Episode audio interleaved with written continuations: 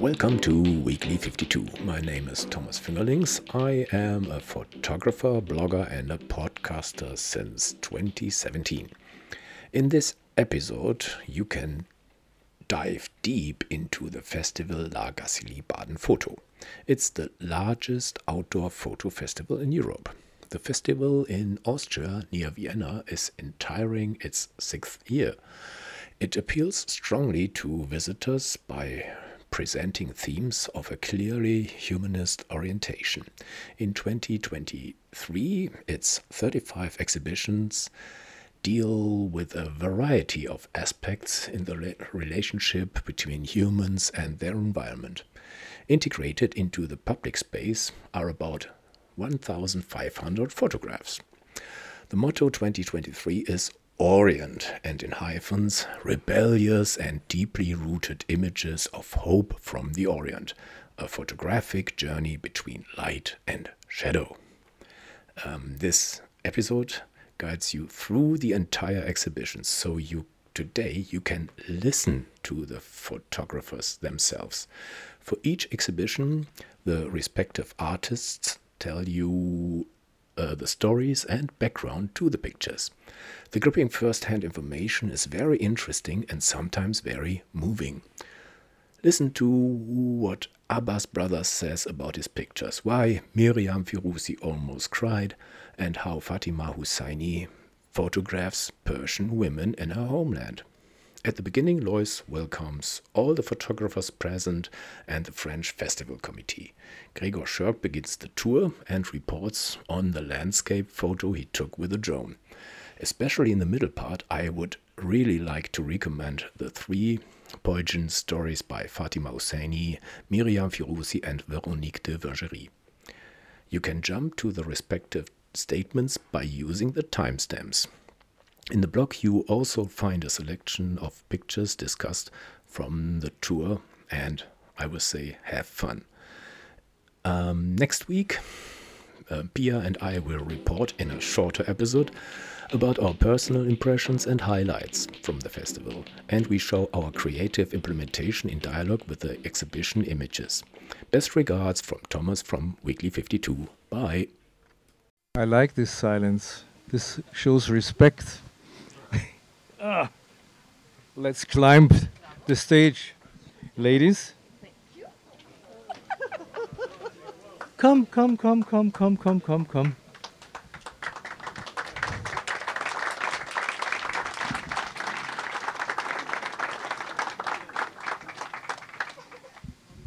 We are running a little late, and therefore, I, I'm in the pity situation that we should start even if not all are here. So, you know, as a director of a festival, you have to make decisions. But, uh, and this is one.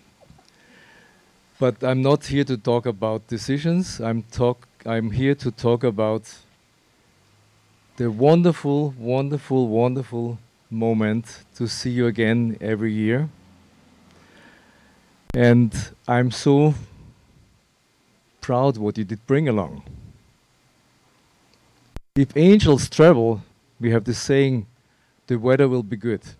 So thank you for that. I know this is also a pity because yesterday it was a little bit too cold, maybe today it's a little bit too hot. So, what do we do? As photographers, we can stand that, I guess. Two days ago, I was sitting in my office and I was thinking what's happening. And I was thinking that an airplane is taking off in Tehran. I was thinking that another airplane is taking off in New York, another one in Quito, another one in Rome, in Copenhagen, in Berlin and London, in Brussels, in Hamburg, of course. Paris. Tehran. Yeah, Tehran. But many, many people did take off in Paris.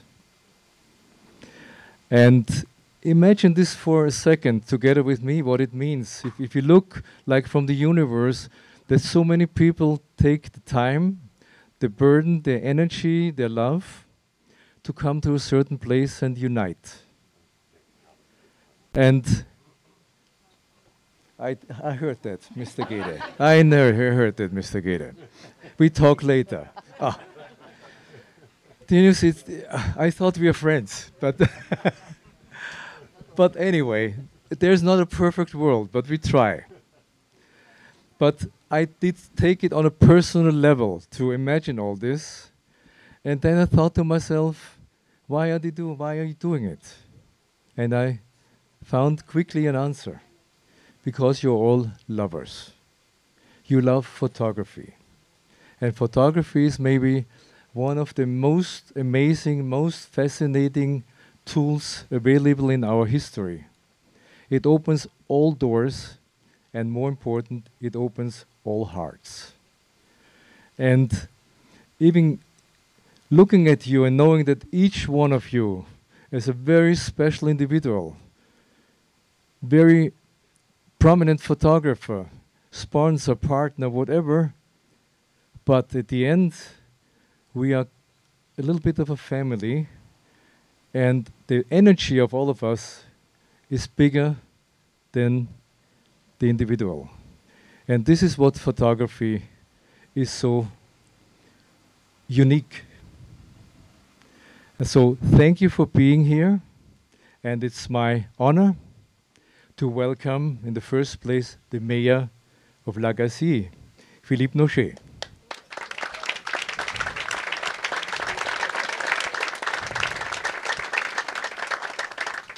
it's uh, I do not have the right words because the next person to introduce to you is kind of guilty that we're here. And uh, he's le président of La Gacilly, and he's the outgoing president, as it is called, the departing president. And uh, it fills my heart with sadness because we did not share every minute the same opinion, for of course not. but at the end, we did achieve something what is unique. The format what Auguste Coudray, this is his name, please welcome le président Auguste Coudray. welcome.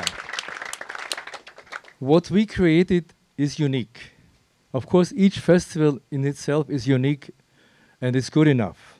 But to bring together two places for one festival, for one idea, and the festival, what was created in La Gacilly in the first place, is special because it does have a manifest as a program.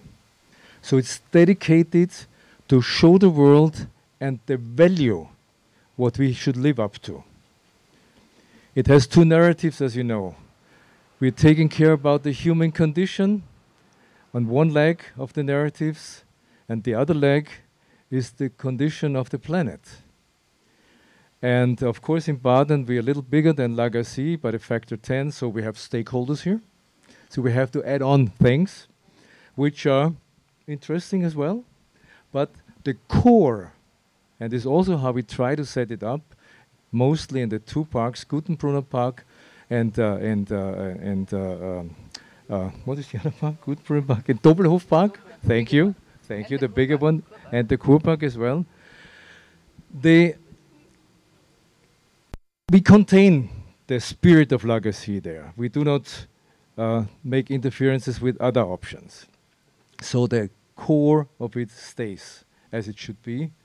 And to have it in these two places uh, is very European because the one place is about 80 kilometers away from the Atlantic Ocean, and Baden is about the same distance to where the Iron Curtain used to be. So, in the meantime, is the matrix on which Europe has been established, the modern day Europe. And as I understand it, this is a program for peace. Europe is the bloodiest soil on the uni- on the on, on all the planet, and to have now, for a long time, a fragile but more or less peace, is something what we have to maintain with all means. And this festival, and I think I'm not exaggerating, is trying to help to keep it this way and and experience it and and develop it. So the rest of the prominent photographers being here will be introduced by Sylvia and uh, then Florence Drouhet will uh, address a welcome to the French part of the audience and in French, of course. And uh, then I give you a short itinerary and then we walk. And we walk for quite a bit, as you know. It's tiring. At the end, there is a table waiting with fish and dumplings and wine. And uh, hopefully, a very comfortable temperature to spend a night together, spend an evening together in the spirit of photography. And I welcome you here in Baden with all I have in my heart. I'm so happy that you're here. Thank you.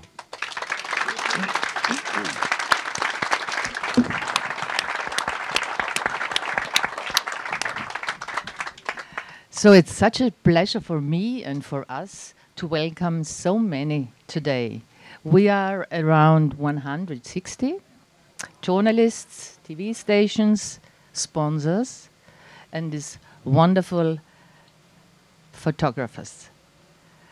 And those photographers who will guide us through their exhibitions today, I want to welcome by name.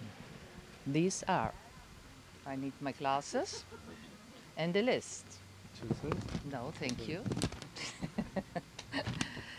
so, Antonin Borchot, please come to us and show your face and your body. and your glasses? Where are you?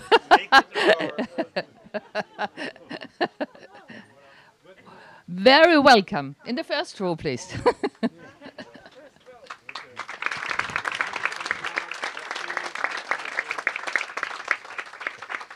Of course, from France. Hmm? Yeah. Then Sarah Caron from France. Sarah? Sarah, stop talking, come to us.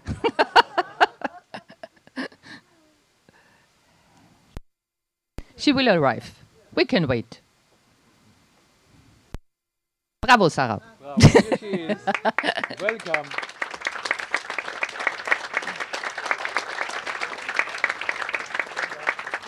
Then Gabriele Cecconi, of course, from Italy.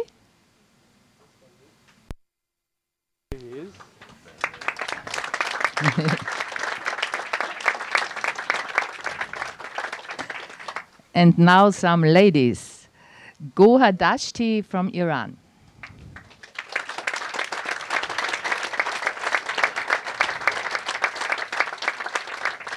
Véronique de Viguerie from France. Welcome, Veronique. Miryam Firuzi, Iran.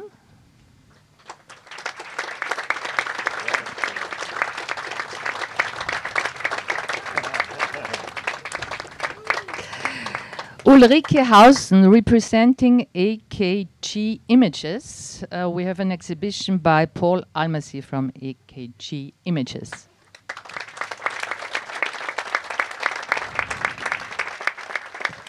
Andrea Holzer representing Magnum Photo. The exhibition is Abbas. Andrea? Andrea, Here she comes. welcome. And the, and the curator of Fond Abbas Photos, Benam Atta Amidani.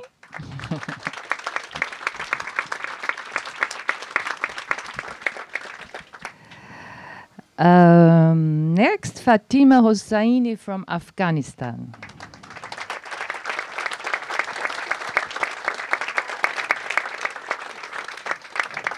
Pascal Maître from France.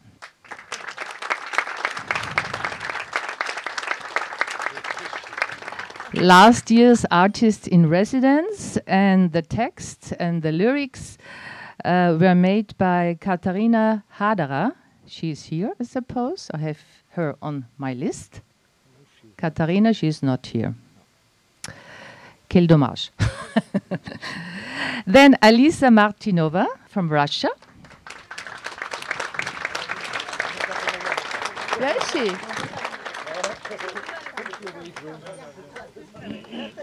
yeah. Please first draw yours smaller than the guys. Um, now, Gregor Schörg from Austria.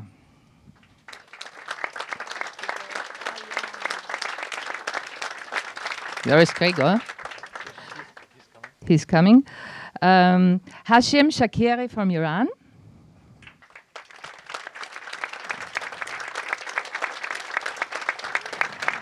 Monet Sharma from India.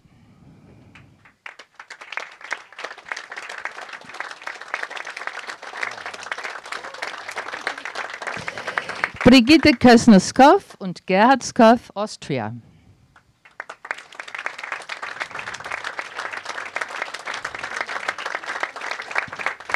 Horst Stasny, Austria. Where is he? Wo ist er? I've seen him. Horst. Ah, he's lazy. He wants to sit. That's not possible. I mean, Horst is 80. Was One. 81. So look at him. He looks like 60. Katrin Stukhard from Austria.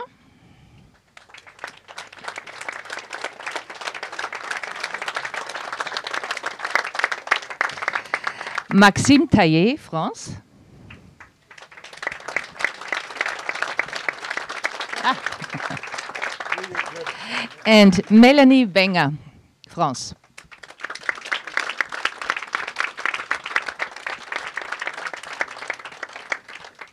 So these photographers will tell us something about their exhibition.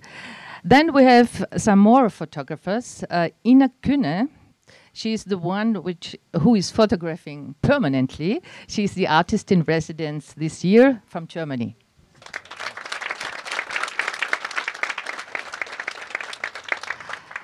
And tomorrow you will hear wonderful uh, talks about photography, of course, but I want to welcome the photographers today also. Welcome, please, George Steinmetz, USA.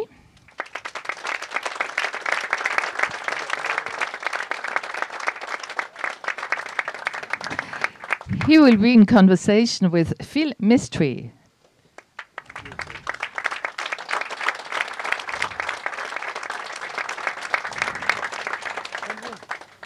Better Pixel, not the country, but the media. Then I welcome Brent Stirton, South Africa. Where is he? You have no connection. Where is he? We have no tigers or leopards in Baden, so maybe he has no. We will, here. we, we will see him. We have seen him. Okay, and he will be in conversation with Soren Pagter.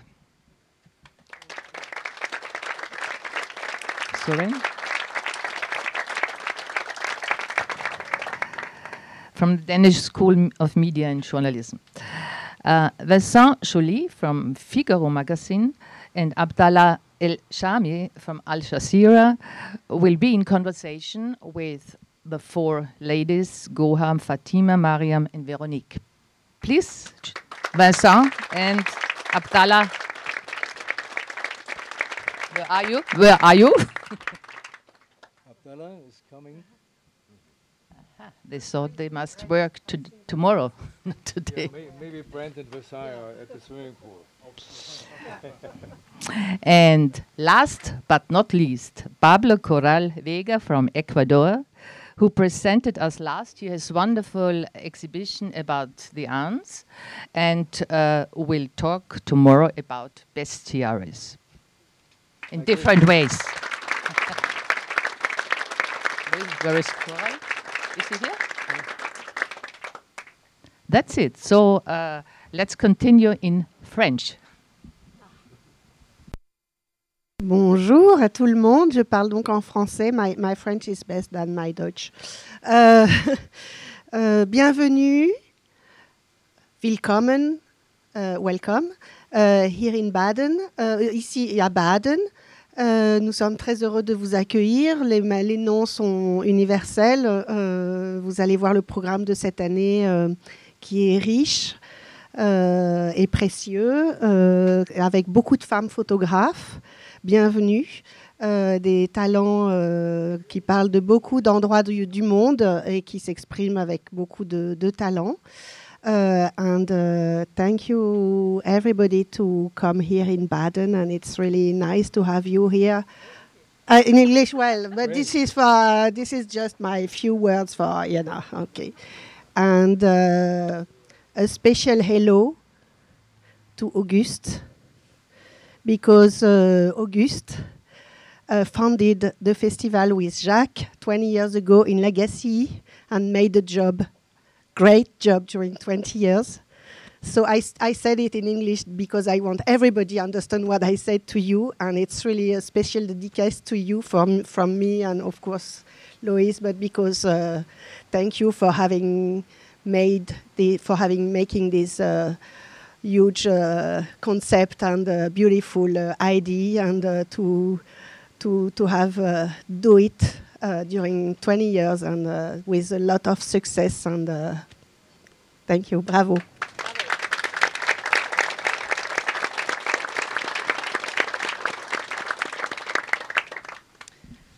So, as we know, presidents don't work much. So, we also should address those who do the work. There's Camille Froger from La Gacilly. Camille?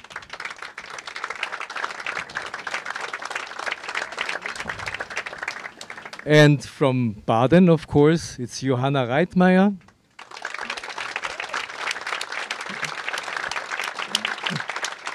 Birgit Hofbauer. and Martin Ackerl.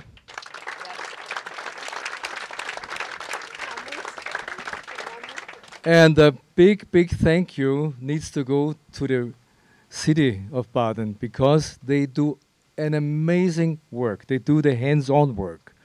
And uh, representing all of them is the director of gardening, Andreas Kastinger.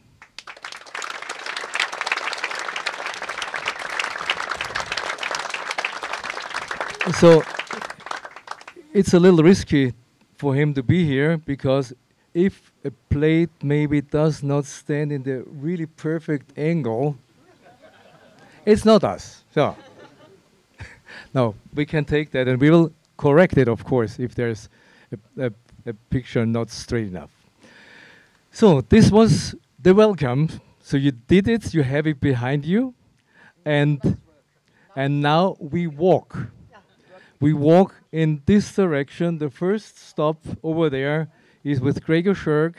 Then we come to the, the most successful uh, photography award ever, the CEWE award.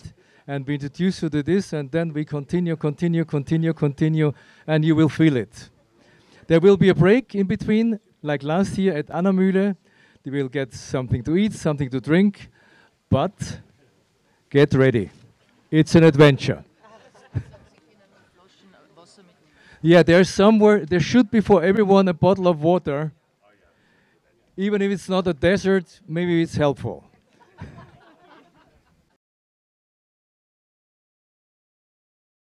So, I think everyone's here.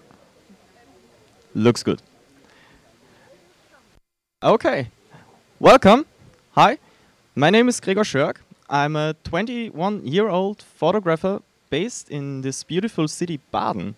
Um, I recognize many faces from last year because last year I presented to you the wilderness area Dürnstein-Lassingtal in the winter season.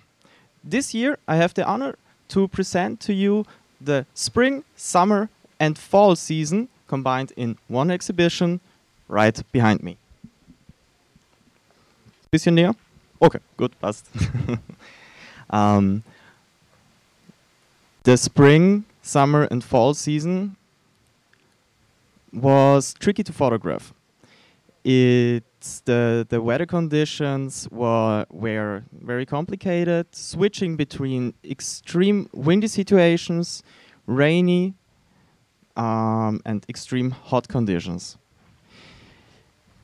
The best part about the summer, I don't have to carry as much batteries for my drones with me.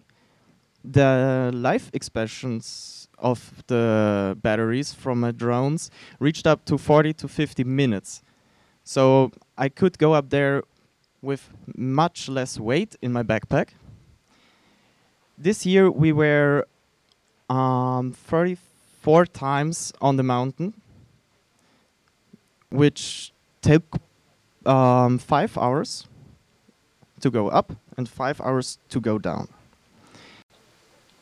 I was there with my guide all the time, so big thanks to him. Um, and yeah, I took all the photos with a drone because we wanted to keep the rain, also the primeval forest, untouched as possible. To get the best shots, I went up there, looked for some spots, took my drone out, and flew over the situation to get the best image possible. Once we went up there, a big thunderstorm was coming, and we were trapped up there for two days. This was this was a very difficult situation for all of us, even the guide, my friend, and me. And yeah, um, Lois, would you take over? Please, can you take over? Yeah, yeah. Thank you. Taking over means walking further. Thank you, Gregor.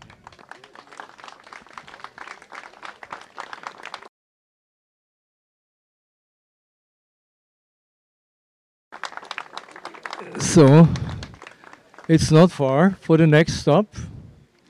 One of the concept principles of this festival is that we have the exhibitions quite close to each other so that when you leave one, you see already the next one. And the next one is welcoming you with a beautiful statue with a ride on a horse, which of course has not much to do with the CEWE Photo Award. As I mentioned before, is the largest of its kind in the world. And uh, before I hand over the microphone to the speaker of the company, Mr. Christian Wilbers, I will give you my reasons to have it. The, the reasons to have it is, for me, very much seen in the fact that this exhibition makes a connection. It makes the connection between the professional photographers who are on, on show here, who have their exhibitions here and tell the stories about the world, to the people who come, to our visitors, to our friends, to our to those who are amateurs in the word's best sense. Amateurs in the best sense, uh, best sense because amateur means lover, and this is where we meet them. We are also photo lovers, but they also are passionate about photography, live photography, eat photography, digest photography, and do a lot of photographs which they submit to this award. And this award, of course, is not based on just photography, it's based on a philosophy. The philosophy did end up into a claim which is called Our World is Beautiful. And to know more about how beautiful our world is, I would ask Christian Wilbers to explain how and why did they choose this claim that should make sense not only for the company but also for the photography lovers and for us as well. So please welcome with me Mr. Christian Wilbers, the speaker of CEWE. Thank you. Yeah, thank you. Um, thanks for having us. That's first off. A, a, big thank you to Lu, to you, Lois, uh, for having us here um, in, in Austria. Um, a big thank you to our um, Austrian team. Um, who made this happen, who's been supporting this um, this this uh, beautiful exhibition for four years now, as far as I understand exactly. We're really happy to be here uh, on this very beautiful day. Some of us arrived from northern Germany, a diff- little different weather, so we're happy you even made the weather beautiful for us. We really appreciate that. Um, before I talk about the CEWE Photo Award just a little bit, uh, I think it's important to give you just a little bit of background about our company. Um, last night at the at the dinner, I realized many of you guys don't don't actually know CEWE. Um, so maybe first, um, what what do we do? What's what do we specialize on? We have three footprints in um, in our business. One is a, a retail side of things um, that's mostly in Eastern Europe and in Northern Europe and Scandinavia. We have a large footprint in um, commercial online printing. Um, but obviously, our heart, our passion, our roots are in photo finishing, in the development and in the finishing of, of photo products.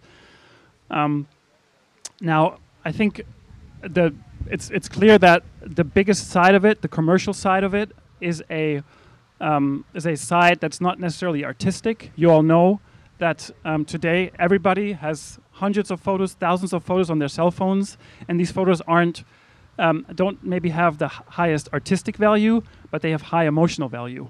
Um, and that's what we're really proud of. Um, that people come to us to have these photos printed um, in photo books, in um, uh, on on in, you know, in uh, wall print, um, but all sorts of other in calendars. We have a, rich portfolio of products that we're that we develop and that we produce.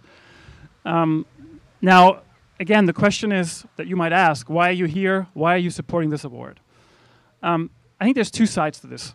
One of it is a technical side that we believe that even photos with maybe lower artistic value but high emotional value deserve to be printed at the highest quality. The quality that's even good enough for you guys here. That's our firm belief. There's a technical side to it, how it's done. I can't really speak to that. Um, you have a lot of time now. Uh, there's the man who knows it, Reiner Fageth, my colleague, the man with the with the sunglasses and the um, it's not a pink shirt, Reiner, is it? It is, is it pink? So you, will find him. He's been with the company uh, for 25 years. He's our board member for um, for research and development. He he knows every technical aspect of how we do our business, and I really encourage you to talk to him today and ask him all the questions that you have about um, about the technical side.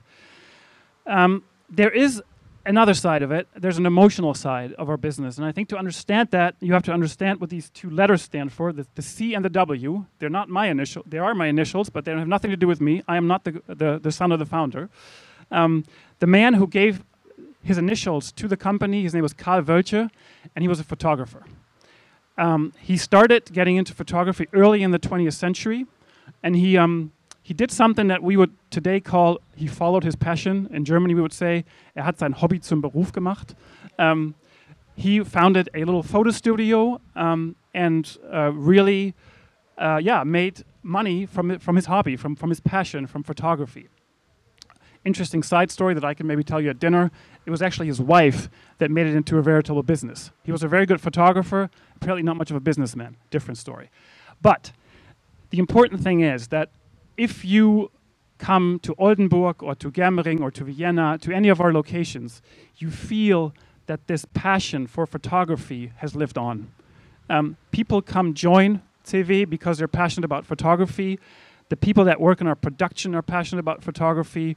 Lois and I were just having a conversation yesterday about the fact that some of our um, some of the people that work in Germering at a production site will join and, and watch uh, and meet photographers at a photo festival in Zurich uh, later this year. So we really make this connection between um, what we produce and where it ends up, and it's really important to us. And I think that's the reason why we support this um, support this photo festival. Um, and I think it's also the reason why we have this claim for our photo award that we're really proud of. It is the largest in the world. The motto is "Our world is beautiful," and I think that's what comes together and where we make our money and where we come from. It's beauty, right? Beauty is in the eye of the beholder, um, and the photo that I have on my phone um, with my children, they might not be artistically beautiful, but they're beautiful to me. And I think that's what ties it together, and that's why we're here. Thank you.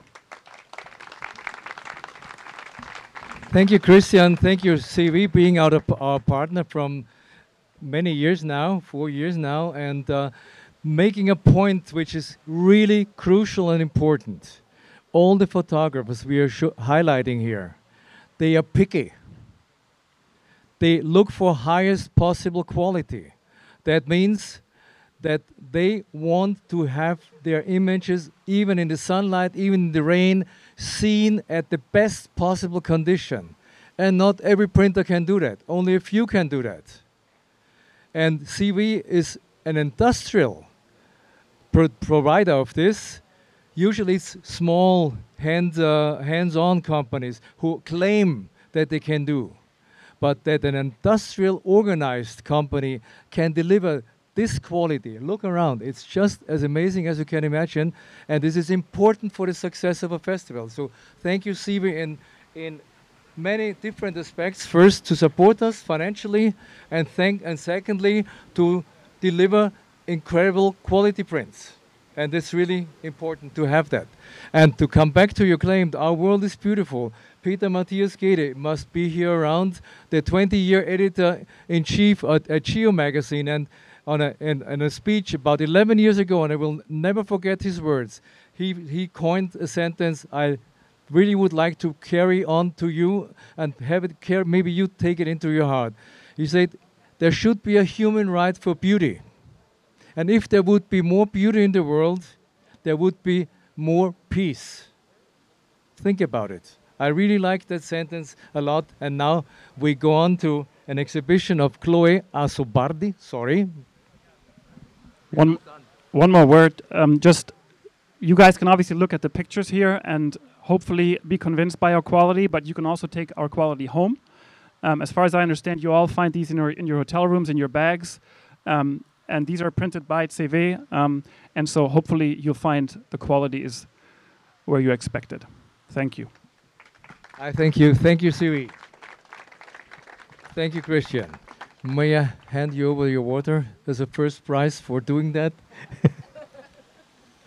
so, Florence Drouhet, you need to tell us a story about a photographer who is unfortunately not here.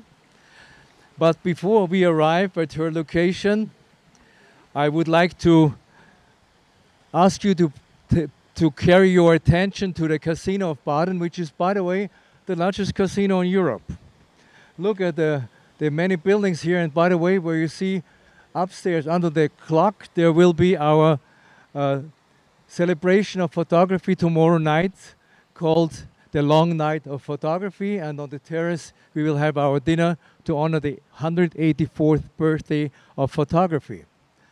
Uh, but on the walls of the casino, and this is not something what you really expect that will be done.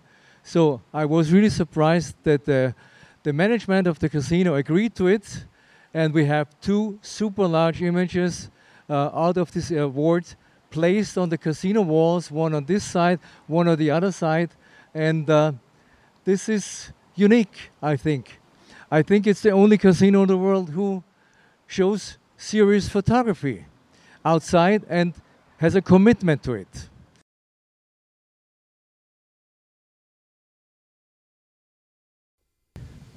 So the next stop is the exhibition of Chloé Azzopardi, which unfortunately cannot be with us today.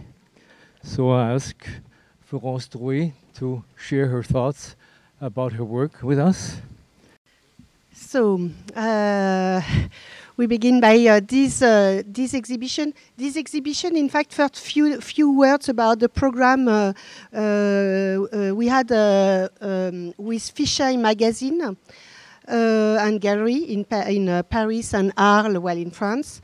so this is a program made by uh, Fisheye and La Gacilly in partnership with La Gacilly Fe Festival, and they, um, they make a um, kind of jury or, or, selection committee, and they choose uh, each uh, year three photographers from the new generation and working on a new way with the new um, how to, to use the documentary photography uh, in a new form, new way of uh, writing with photography.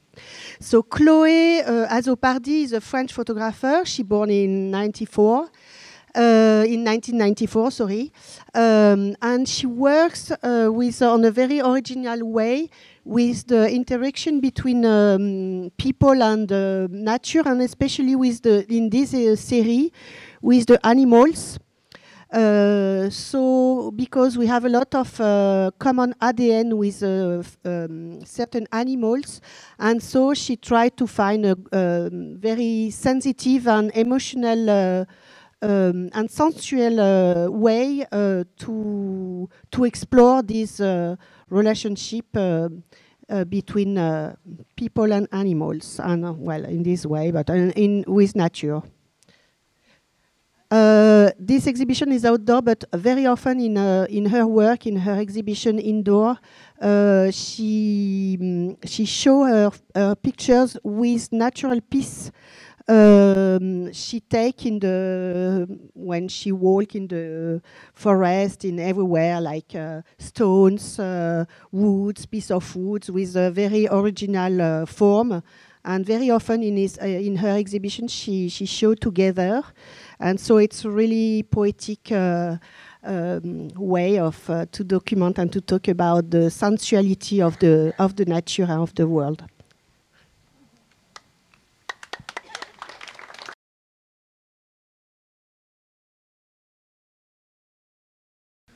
Thank you everyone to be here. Uh, I'm Maxime Taillez. I was born in France. Now I live in Brussels. I'm gonna. I'm sorry. Yeah, I'm going to present you my work on the France's borders. So I initiated it uh, 11 years ago as I was constantly traveling through the border and I, I realized, at least in Europe due to the Schengen area, our borders can be easy to pass now when you are European citizen. So I've been focusing on the people behavior and how, how they use a territory that has lost its main purpose. So I started with the, the border with, sorry, with Belgium. When all the border patrols are now closed. One of them is actually a chocolate shop now, so that makes you realize how unuseful is it. And uh, then I pursued it. I've, I've continued through Luxembourg, Germany, the Alps, and then the Pyrenees. And this is where I changed my, uh, my point of view on the subject. At first, to me, a border in Europe, it was useless. Uh, it was just a view from the spirit, like a separation between two point of view. But then I came to the Alp, and I'm gonna lead you to those pictures over there. When then you you can uh, enter in contact with a true frontier, a true border, a physical one. So it made me change my point of view. I think it will for you too. And uh, I hope you'll enjoy it. Thank you for coming.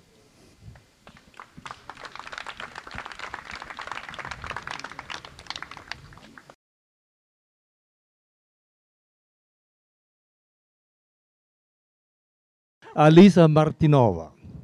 I hope I pronounce it correct. You do. Thank you.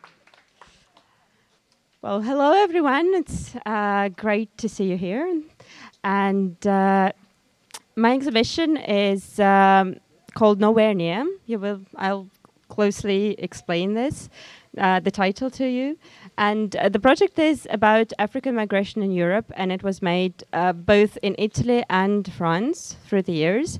And it's an ongoing project, so it will continue. And uh, the thing that I decided to work on is mostly the feeling of how it is to be a migrant rather than a news story, because there were al already very good photographers who worked on this in the reportage race. So I decided to approach the story in a different way. So I spent a lot of time without actually taking the pictures, just talking to people, talking to the migrants and the people who work with them. And um, at some point, uh, one of them uh, told me this very interesting thing, and they, and, uh, they told me that uh, when they migrated and when they tried to settle in Italy, they felt themselves in sort of a bubble, in a cultural bubble and linguistic bubble, because they didn't know the language, they didn't know the um, the, the, sort of the behavioral norms of society, and sometimes their uh, behavior, friendly behavior towards other people, was interpreted in in, in, in the opposite way. And uh, I decided uh, to see how I could represent this feeling of being in a bu- in a bubble, but through photography and and in a way that could touch many people, could touch different people who even did never had the experience of migration. And at this point, I thought of the metaphor of the stars and interstellar travel.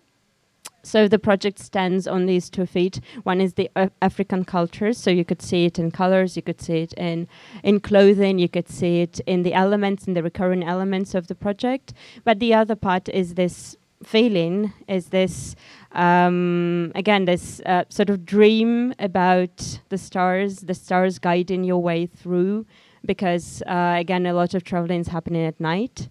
And uh, here comes the title, Nowhere Near, which in English is actually um, expresses this state, which is a non-state, fill-in that is a non-fill-in, and place that is a non-place, which is very important in the understanding of this feeling. It's a, it's a very controversial combination of different feelings being a migrant. So I thought that uh, that metaphor could combine all of them.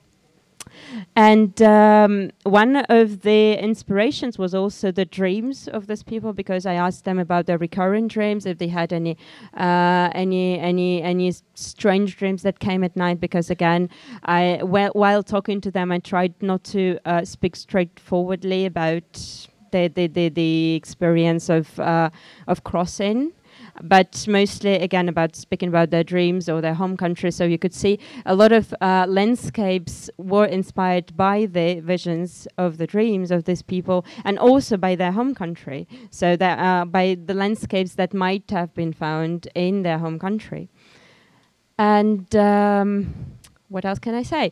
A lot of uh, pictures are symbols. So again, and I was trying to bring this uh, symbology of African culture, a tradition, and this feeling of being a migrant. So uh, this connection to the stars, and again, uh, migration seen as a pri- primordial and as a primordial state of human beings because again it's something that's been forgotten very often but the the human uh, the human beings they always travel they always migrate and, and that's how the cultures evolved and that's how that's a natural state of a human being. And so that's something that again through this connection to the stars and to this African traditions which are very much connected to earth and natural elements I tried to represent in the project. And uh, uh, for example, you could see that uh, that picture of um, of a desert rose. That's sort of a perfect symbol of combining these two traditions. Uh, because this is a crystal that can be found in uh, in the arid conditions, which where sometimes migrants come from, like in countries like Libya. But then um, it also resembles this um, sort of uh, an interstellar body, so a crystal and um, then the the stories of different people. I tried to approach different people with different stories, different backgrounds, different countries. So they're not only the migrants who came by uh, by sea, but also the migrants who uh, came for economical reasons. And um, again, the the um, uh, colors, for example, the choice of colors. There's a lot of red because in African traditions, red is uh, considered both uh, as a color that uh, stands for danger and death and blood, but also for courage. And uh, again, that's something that I wanted to manifest in the project that these people have a lot of courage and a lot of power and a lot of force to undertake the journey that is, again, perilous, full of uncertainties, full of being nowhere. And uh, I think it's uh, great to manifest the, the, the culture and the courage of those people. Thank you.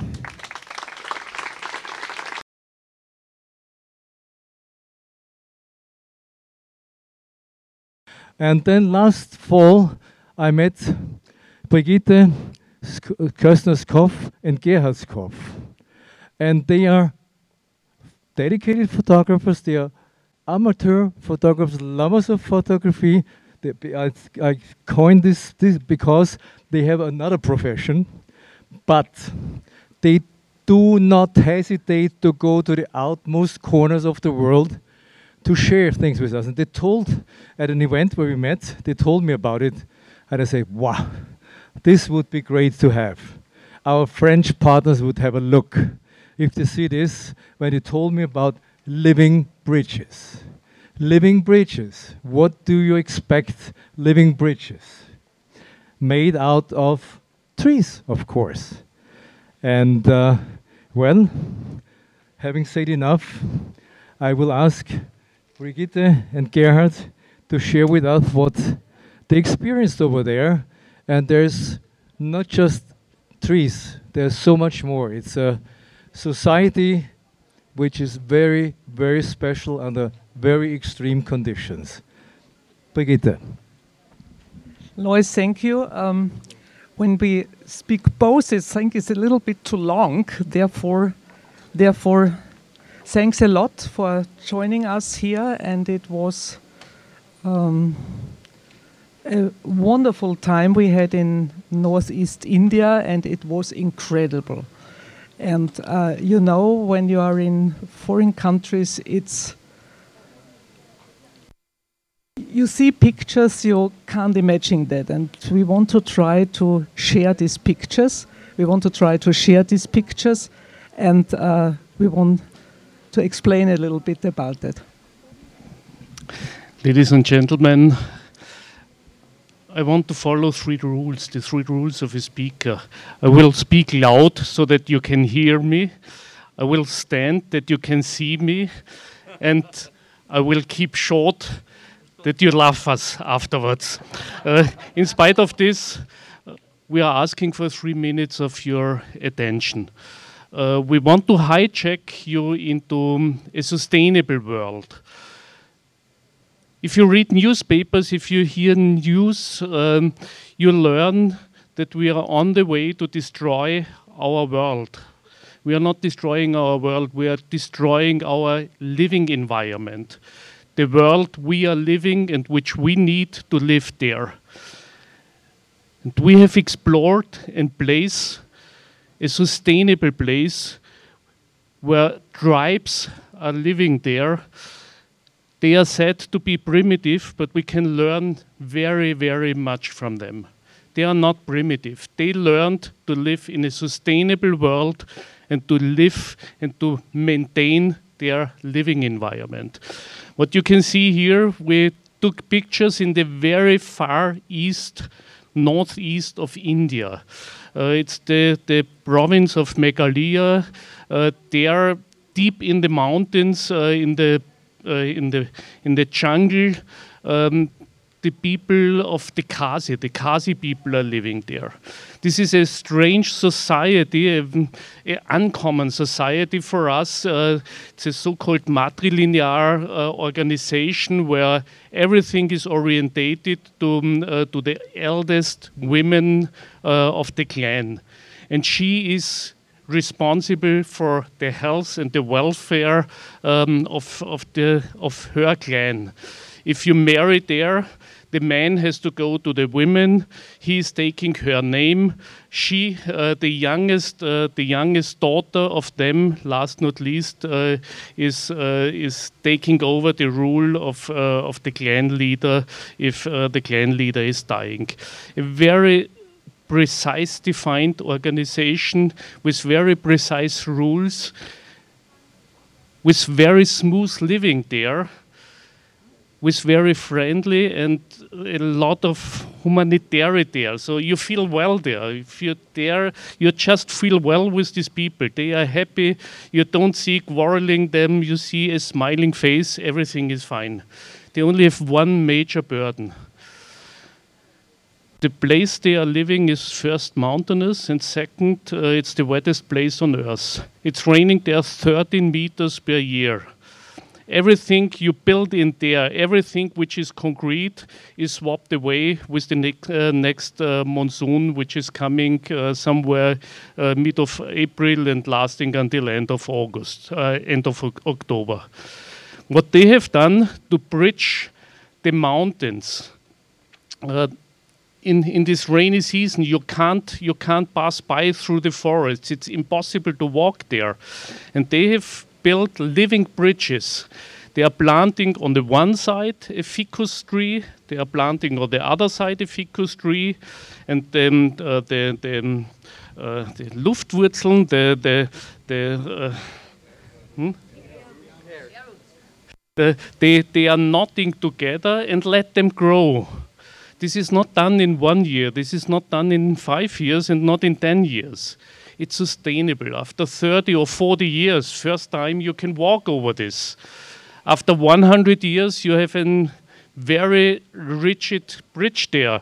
So you see the, uh, this, this first bridge, um, uh, this was planted 1840. So now it's the main communication or main pathway uh, between uh, the, the different villages. If you see um, the the last uh, the, uh, the, uh, the, the, the, the last um, this one. Um, they are bridging a 50 meter span over 30 uh, with 30 meter height. Don't don't believe it's dangerous to go there. They are rigid. They are stable. We've seen a lot of man-made hanging bridges where you're definitely afraid to cross over we just received uh, yesterday back from Sulawesi rainforest, and uh, we had to cross there some some places where it was not funny. Everything was shaking. It was man-made. This is not man-made. It's rigid, it's stable, and it's sustainable. They learned to live in a sustainable world, and if we can learn from them to keep our environment also sustainable we would be in a better world. And thank you for joining us in seeing these beautiful pictures, seeing the beautiful world in which we live, and which definitely is worth to keep it for all time for the mankind. Thank you very much.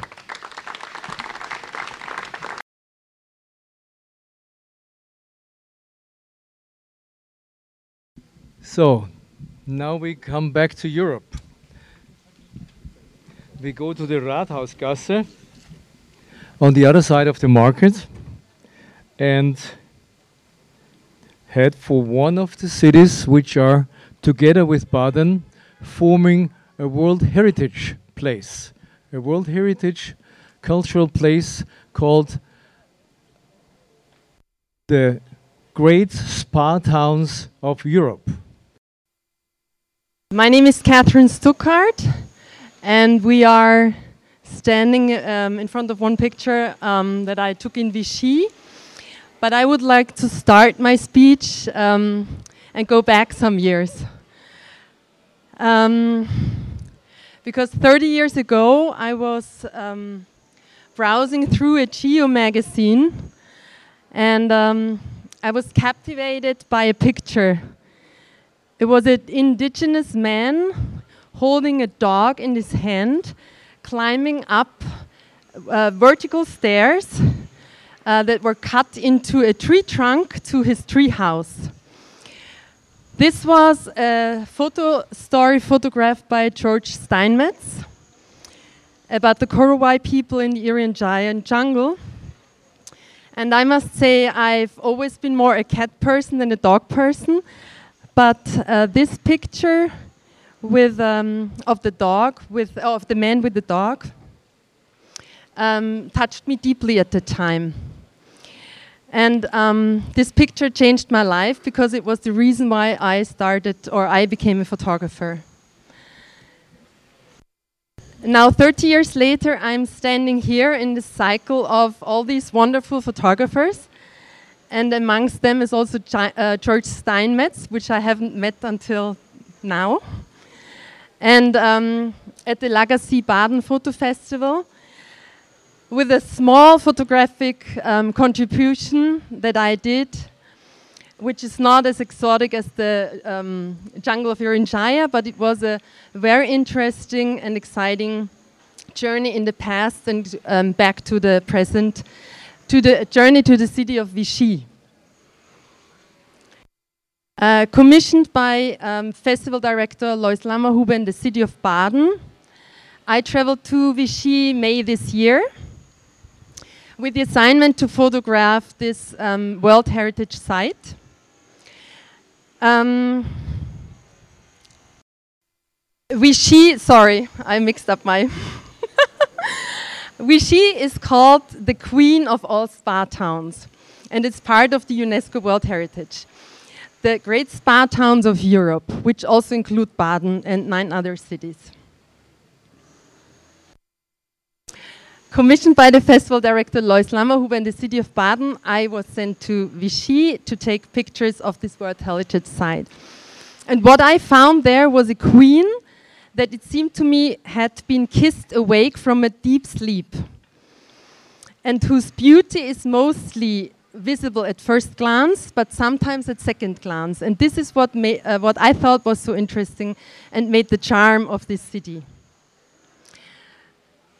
The glamour of this historic European spa um, phenomenon can be perceived in a lot of historic um, and architectural witnesses that we will see later on.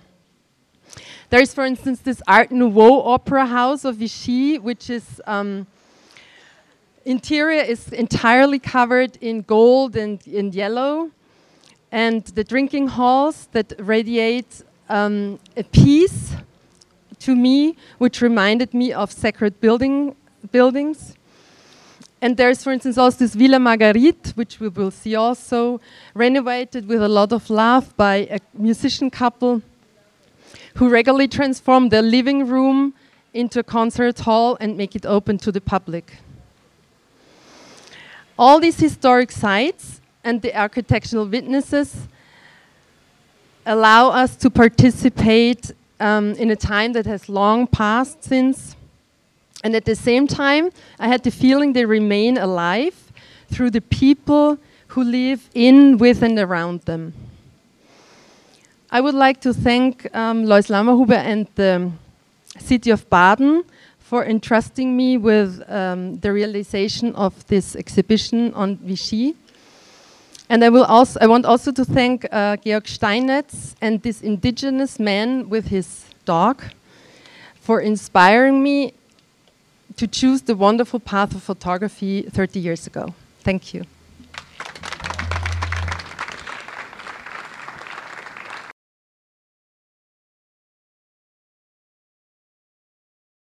And then we come to an Austrian icon, a living icon, Horst Stasny, 81 years old, one of the photographers I know forever. First, of course, with his images, I thought, damn it, this is really good. I would like to become one like him. And later, I had the, the, the joy and the honor to get to know him and to become friends with him. And uh, last year, when we had a focus on lady photographers, female, uh, women photographers from Austria, I had to make a choice because uh, I know that Horst turned 80.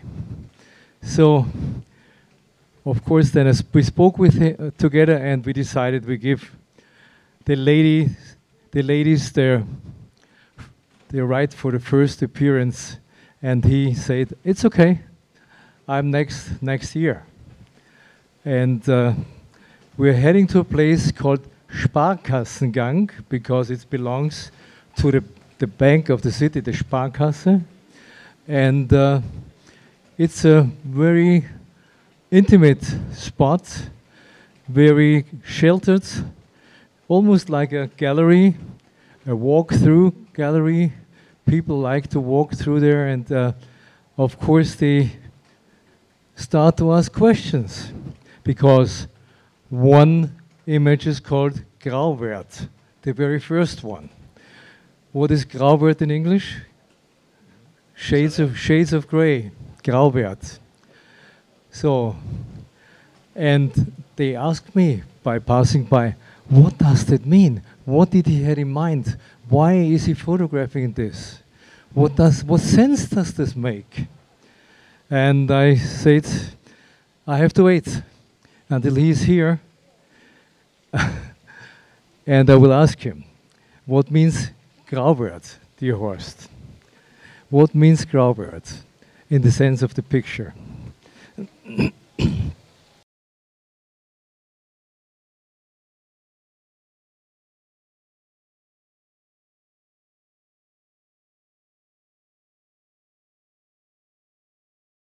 to Lois and his team and all the people who were involved in this really huge project. Uh, it's a little complicated for me because actually I share this exposition as the oldest still uh, still alive here as a photographer, as Austrian, and uh, there's a second uh, a second complication. Everyone, Shemir, every colleague who uh, who showed us the exposition and their photos had a story. And now it's always the same. A photographer usually is very, very curious and looks mostly forward. But as over 80 years, you have a lot to look back as well. And so it was really difficult to find out what to show because I have so many stories, and the complication is not just one, there are 40 stories. but uh, we don't have the time, of course, to uh, to talk about all the stories. Uh, how did I come to photography? That's easy. My parents had been already photographers, but in a little village, and it was the normal portrait, photo uh, portrait photographer. And my uh, expect uh, I expected in photography one thing I want to do many, many different uh, subjects and so on. And this was the reason I, I was educated to advertising photography. Because advertising photography is not only a local thing, it is spread over the whole world. The influence goes over the world, and you can influence by photography as well your ideas and your, and your thinking about and as well, I, I never could have stand it to do everything every day the same things. And advertising photographer is a challenge. Every every day a new challenge. Every job a new challenge. You have to do with people. This is one of my favorite things. You have to do with products. You have to understand techniques. You have to understand when a when a person comes to you, what the person wants to be presented and how to present it, the expression of a person, and so on. And the interesting thing is, it's not only local. And I was really across all the areas of the world. And if you look at people, the people are everywhere the same. Most of the people, if you come closer to them, they have a heart. And they are eager to express their heart and to talk about their heart. And this makes it easy to come closer, and it makes it easy uh, for the photographer to take photos, the interesting, uh, which are interesting. But here's a, a whole thing, of course. This is a simple farmer from Austria, from the from northern side of Austria. Here down, there is Ilse Lauder when she was 90 in New York. And I was represented in Los Angeles over 20 years, as well in Switzerland, and especially over Los Angeles. It was a crossworld in the world. And so I came to very, very different people, to different uh, areas, and so on. It was a continually, uh, con my God, my English is, to is today very bad, sorry. it's the heat. no, all I want to say, please enjoy. Every photo has its own story, and so they are very, very different. The subjects are going really astray all those things. But to end up the whole thing, I just want to express myself. I love photography, and everyone who asks me why, I couldn't tell him. It's just a love to it. And if you love something really intensely, it must be uh, it must be a, a, fortune and it must be leading to a good result. Love photography. That's all. Thank you.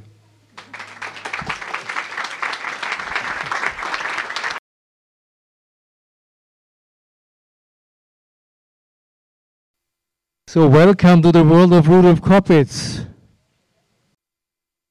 We called this exhibition Photogenie.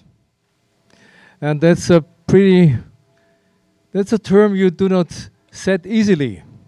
You could be criticized very, very easily when you do use a term like that. He kind of developed a photographic language which lasts till today. He was a studio photographer in Vienna. Unfortunately, he didn't live very long. It's only 56 years was his lifespan. And in the beginning, he was a ordinary studio photographer, made his life, his living with it. And on the weekends and in summer, he retreated to the countryside and started to photograph people in their dresses, in their costumes. And this is what you see on this side. So at that time, it was very romantic to be out in the countryside and, and picture this and take it home. It was exotic poor. You hadn't to go to Vanuatu. Just went to Tyrol, Styria, Lower Austria, just around the corner. And at these early days, you also could can see in his phot photography that there is a incredible balance, an incredible energy to it, an incredible, an incredible will to express simple situations on an almost eternal level. So they last. When you look at these pictures, they will last, they will stand the test of time, not only the time which passed since they have been taken, but also the time which, which will come. And of course, then it takes a certain turn in your career to become more attention. Because this type of photography, of course, is looked at, but when the people are less addressed, we look even more.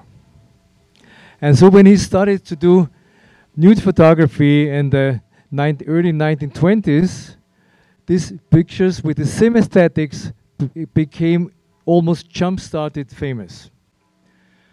The most famous is the movement study of 1925, with others at the time made it worldwide. It went from exhibition to exhibition to exhibition. When you see the original or some of the originals, there are stamps on it of all kind of uh, fairs, of all kind of galleries, of all kind of museums. And I was thinking to myself, what is the value of this very special photograph? Why does it take so much attention? Of course, it's dancers from the Vienna Opera, fine.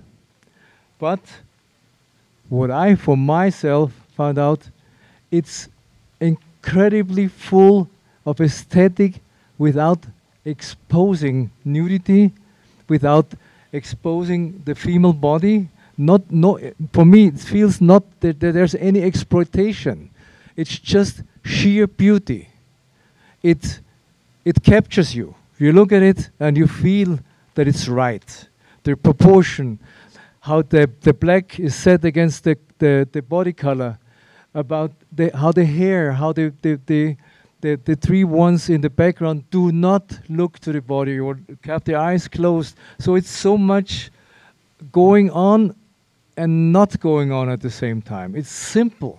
It's very, when you see that, you can do it right away.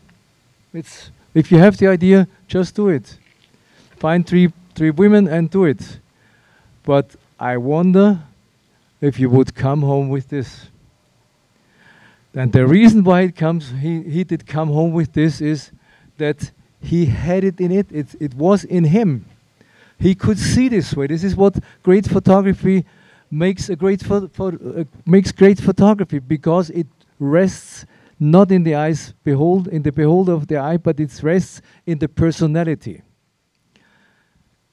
Look to his uh, self-portrait. The same story.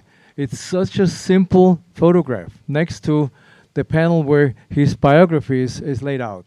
It's simple, just sitting next to a trunk. Nothing happens. And if you go and look to one each of them, the same story arises. And fact is that this kind of aesthetics lives up today. It's basically what we call the aesthetic of Hollywood. This is how film are shot. This is the understanding of almost everyone in the world about aesthetics. It works. When you get this kind of pictures, you find out that they are beautiful, that they work on you. Like when you when you see a movie which is famed for for being impressive, it's mostly uh, coined, it's well photographed. And this is exactly what happens with Rudolf Koppitz' work. And of course, you might be reminded to the work of an infamous photographer, if you will. Infamous because she worked for the wrong person. This Leni Riefenstahl. If she would have served for the American president, she would be superstar. But this is exactly the aesthetics what whatever reason was behind works. This is the aesthetic of which which uh, how can I say it best? Which is ready in us to be kissed awake. When we look at these images, they meet us. They meet our imagination. What's a good image? I'm all, many times asked, "What's a good image?" What's a good image? Ask yourself. I mean, you all, most of you are photographers. It's so hard to answer, but sometimes when you see one like this, you say, "This is a good image." And the moment when you try to describe it, to analyze, it does not help. It doesn't make it better or lesser or anything. It's just there. It is. It stands. And um, I know that Leni Riefenstahl did resort to this uh, aesthetic as well, but look at the, the age when he died, so there was no connection at all. So Rudolf Koppitz was not involved in this kind of thinking, but he created this type of aesthetics which accompanies us probably forever because this is the aesthetics what I, is iconic, which is uh, probably in our DNA. This is what not many photographers can resort to to to make it come alive. And this is what I consider so important in the work of Rudolf Koppitz. And this is also the first time that we dedicated the whole spot to one photographer alone. And I really believe it's worth looking at it. And you can walk from picture to picture to picture and you just feel good. Just feel good. I wouldn't know what to say more about him because it's just yeah, embracing me. This kind of photography picks me up. It embraces me, it holds me. It's, it tells me that it's a good choice to have become a photographer and to live photography. This is what it is about. This is great photography. Rudolf Koppitz. Thank you.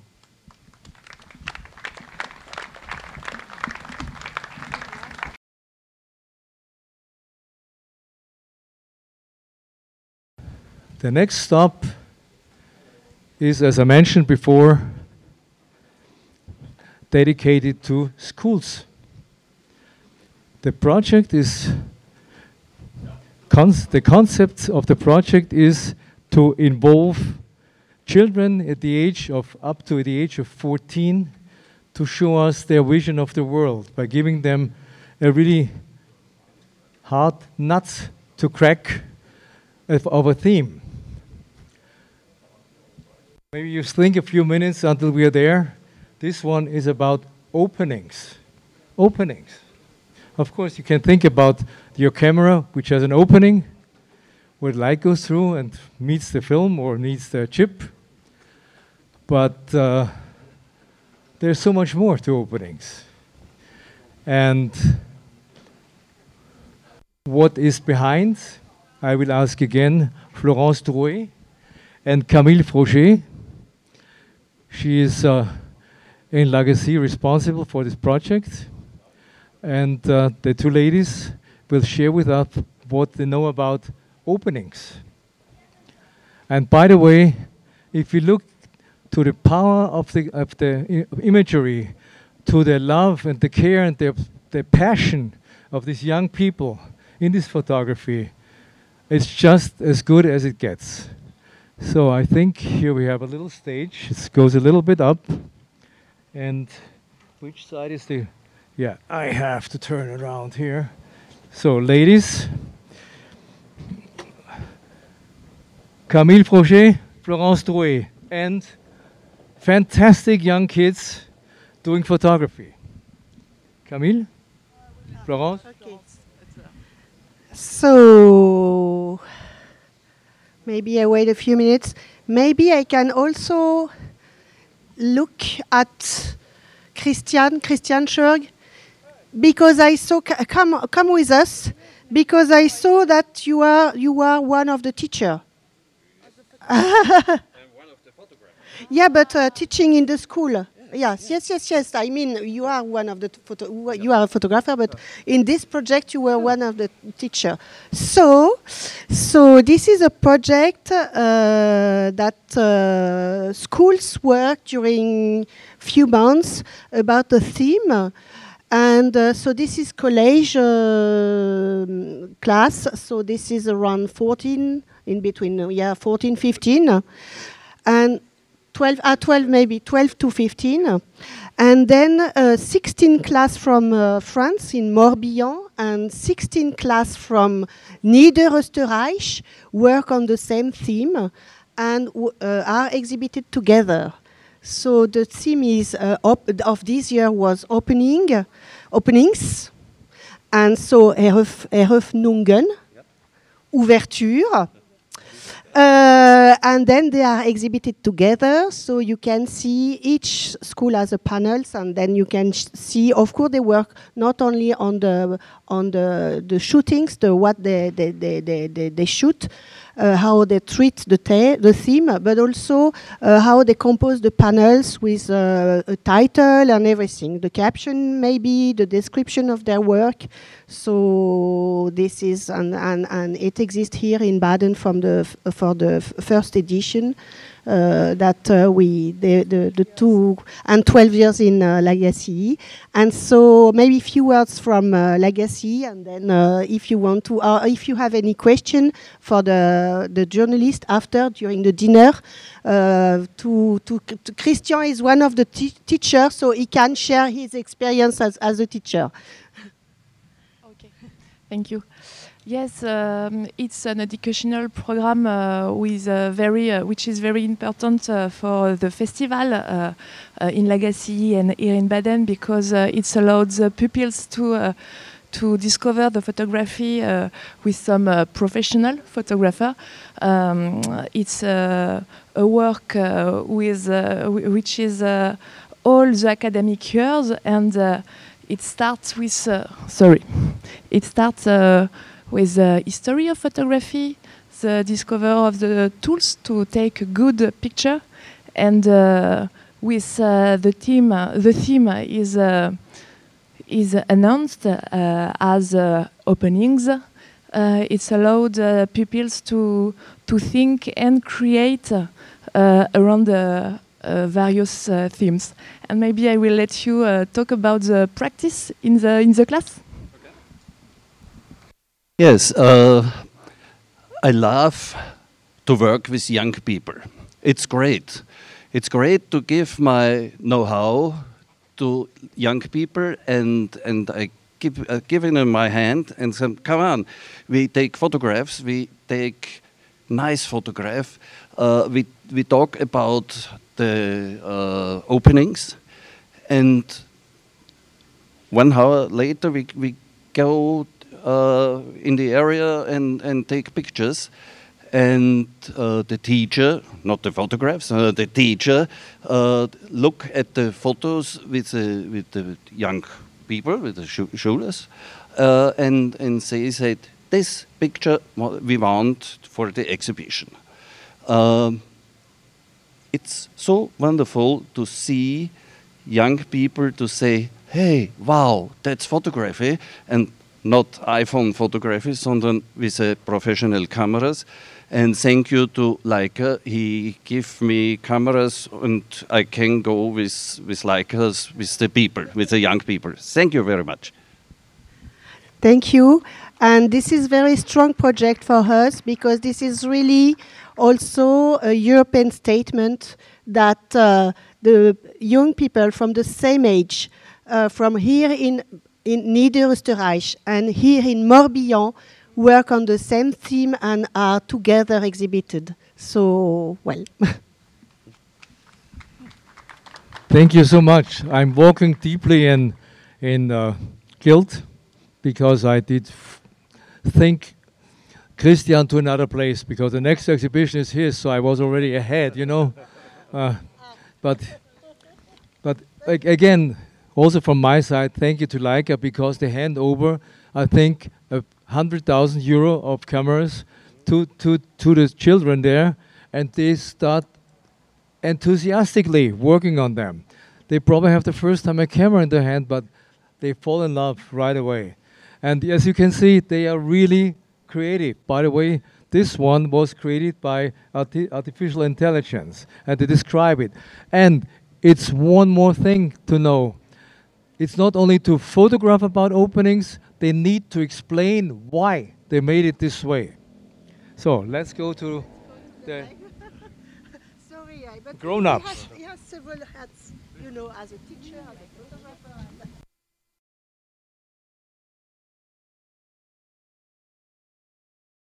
Okay, start now. Dear Lois, dear La Gacilly Festival team, it is a great honor and pleasure for me to be able to actively support the festival as a professional photographer from Baden and as the head of the Lower Austrian Professional Photography Guild. Okay? Dear audience, Lower Austrian photogra- uh, professional photographers, currently 1,600 people, work primarily as portrait, wedding, or advertising photographers. So they work in a completely different direction than the reportage and documentary photography excited at the festival. Nevertheless, their work is great, thrilling, beautiful too. Baden, Baden was included in the World Culture Heritage List in 2021 as one of the 11 great spa towns. So, festival director Lois Lammerhuber suggested to me that the topic of the World Heritage in Lower Austria should be selected for the Lower Austrian Photographers competition. I accept this suggestion with enthusiasm in order to present our, federal state with all the, its beautiful, with extraordinary photographs. These are the Wachau, the Semmering Railway, the Dürnstein-Lassingtal Wilderness Area, the Donau Lim- Limes, and Baden, where we are now. For the festival, the curators have chosen and edited the work of following photographers. Mir Bodenstein, Martin Haider, Christian Handel, Marius Höfinger, Markus Hofstetter, Attila Mollner, Claudia Ratzinger, Martin Skopal, Michaela Wondruska, Nimo Zimmerhackel, and oh, myself, Christian Schörg.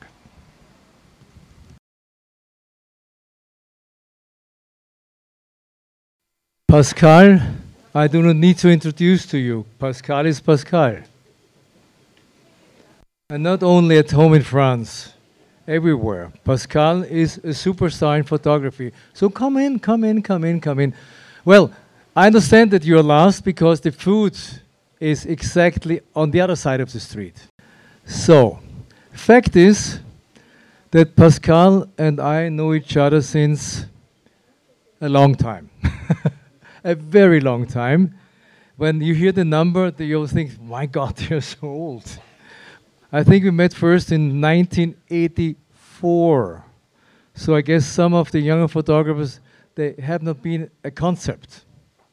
The, there was nothing yet. So at that time, we photographed already and made a little bit of a living. And of course, in the meantime, became truly famous. And uh, we did a few books together, most important about Africa. And only a little footnote because we almost had our very first fight in our life about the design of the book. I wanted to have a kind of a flow of the images, very large ones, a little smaller, not small, just a little small, some modulation. Pascal looked at it and said, I don't like it. Said, what, what don't you like? So, no. It qualifies images as bigger is better, smaller is lesser good. And I think in this book are only my best. So all of them deserve the same treatment. So what happened next? I Say, okay, do it. You will see the press will not like it at all. Everything the same, and the th- it was a thick book. So of course Pascal did make the draft, and it took him a day. If the margin for the small caption is 12 or 13 or 12 and a half or 14 or 11, 11 and a half millimeters. So at the end, it was fixed, and I agreed to everything because I love him.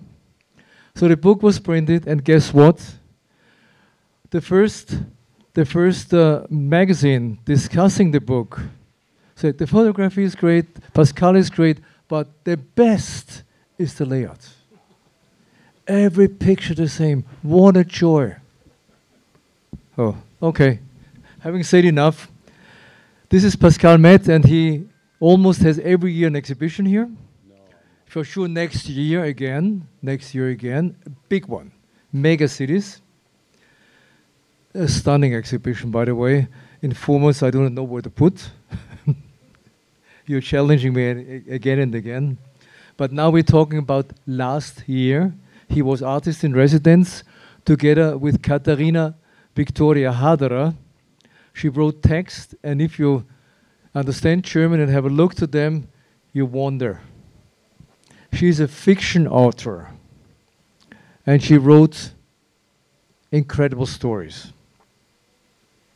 Really incredible stories. A second narrative, and it teaches you also about how far you can interpret a photograph. Ladies and gentlemen, Monsieur Pascal Maitre.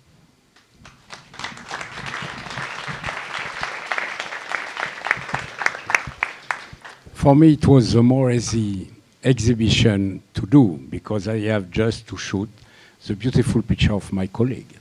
It was a lazy one, and but I like it, and this gives me a good chance to see in deep the work of all these photographers. And uh, of course, uh, it's a pleasure to be here, and uh, it's wonderful. It's wonderful. La Gacilly come in Baden. This is really beautiful. And uh, I can see Mr. August behind. He will leave all the photographer alone, Lois alone, Jacques alone, Florence alone. He will disappear. Why, Mr. August? Stay with us. We need you. Thank you for all you have done from 20 years. Really.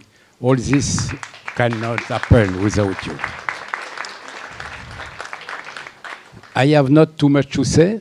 Thank you, Lois. Thank you, all the team Sylvia, Joanna, Birgit, and where is Mr. Martin, who are very, very big worker. They are incredible. And have a good evening. Thank you. Bye. Thank you, Pascal. So we are almost halfway. Just across the street, you will find food, water, and whatever they prepared from Manfred Schneider, who is the, the head here. He runs the, the place, and he's the inventor of the festival tart. There's really one, believe me. And it's not only eat, forget about Sachertorte, it's a lot better. But of course, it doesn't last as long because you eat it. Sachertorte you keep for years because it's made to be kept. Anyway, enjoy. Bon appetit.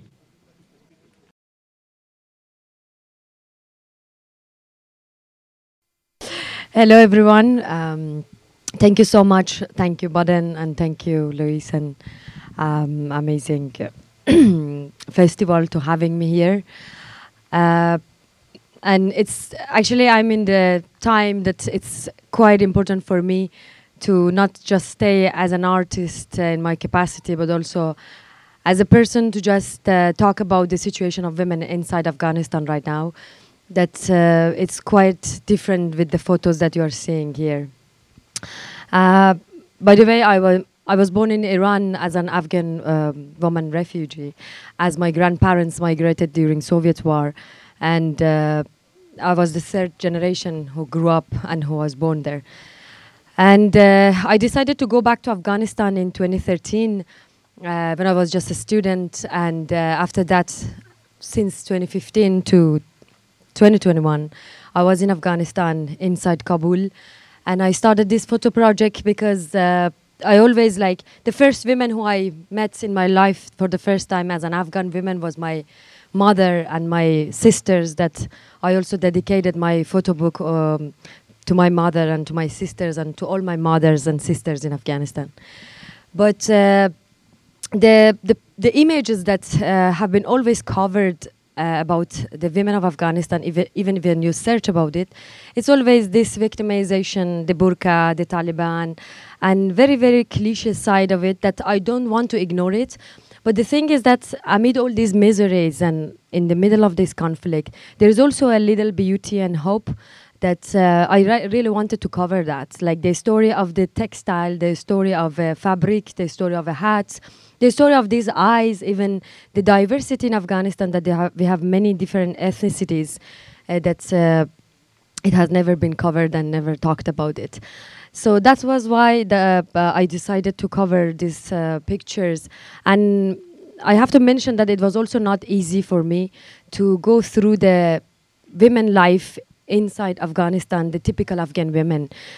And that's why I went through the life of women artists, musicians, actress who were like um, completely uh, familiar with the camera and let me to publish their photos. But even like, although like uh, mm, I did all this everything, but the thing is that every time I got a call from a brother, from a husband, from a um, I don't know, father, brother, whatever, that uh, delete the picture, remove it from your website. How dare you to share the picture of my wife? Like all these things that you that is not completely normal uh, from the people of a war zone. But I went uh, through this. I mean, I was a Tehran-born woman, very far from Afghanistan, but I went through all these streets, talking to these women, and captured this, this little beauty and resilience and hope that I could cover. But the thing is that uh, I have been forced to leave Afghanistan uh, just five days after fall of Kabul, uh, which is very sad because now it's August and all those traumas and sadness is coming back. But two years ago, this time I was in Kabul in my home in Afghanistan, but I didn't know that how my destination is gonna change, and I I left uh, Kabul mm, like three days after fall of Kabul and in the military side of the airport, I end up to France. And thanks to France uh, to save me and my voice and everything. But uh, it's so sad because all these women left Afghanistan. And even before that, I removed their pictures from website, from everything. And after, like, I make sure that everyone left, uh, I had the permission to share their pictures. But the thing is that we all end up in different countries as another become refugees and like uh, the story of migration and everything. But uh, when I see the beauty, the color, everything, that uh, how much I tried, and not me, but uh, all women in these 20 years of Republic, to have a voice and the international community as well, to make something for women inside Afghanistan. And uh, how everything becomes zero, and now even little girls cannot go back to school Taliban just closed the beauty salons, everything. I mean, there is no life for women inside Afghanistan right now. Even I heard that they stopped them to go to park, to get out of the home when they do have no work. And it's happening in front of the uh, eyes of the world and nobody is doing something. And of course, I mean, I had many panels and many conferences, and international community really tried to do something with Taliban, but it's impossible and it's so sad for me that standing in front of these pictures and looking to the eyes of these women and talking in front of you about the beauty hope and resilience of these women which is which doesn't exist right now. I mean not the resilience not the resistance but this beauty these colors that it was in the in afghanistan history but uh, doesn't exist now. So uh, yeah, I mean, uh, it's so sad, but I hope at least it changed a little bit the dark image of women of Afghanistan that media always covered. And you see this uh, resistance and hope inside them. And uh, as I al- always said, um, may all the women of Afghanistan and women of the world stand tall. Merci. Thank you so much.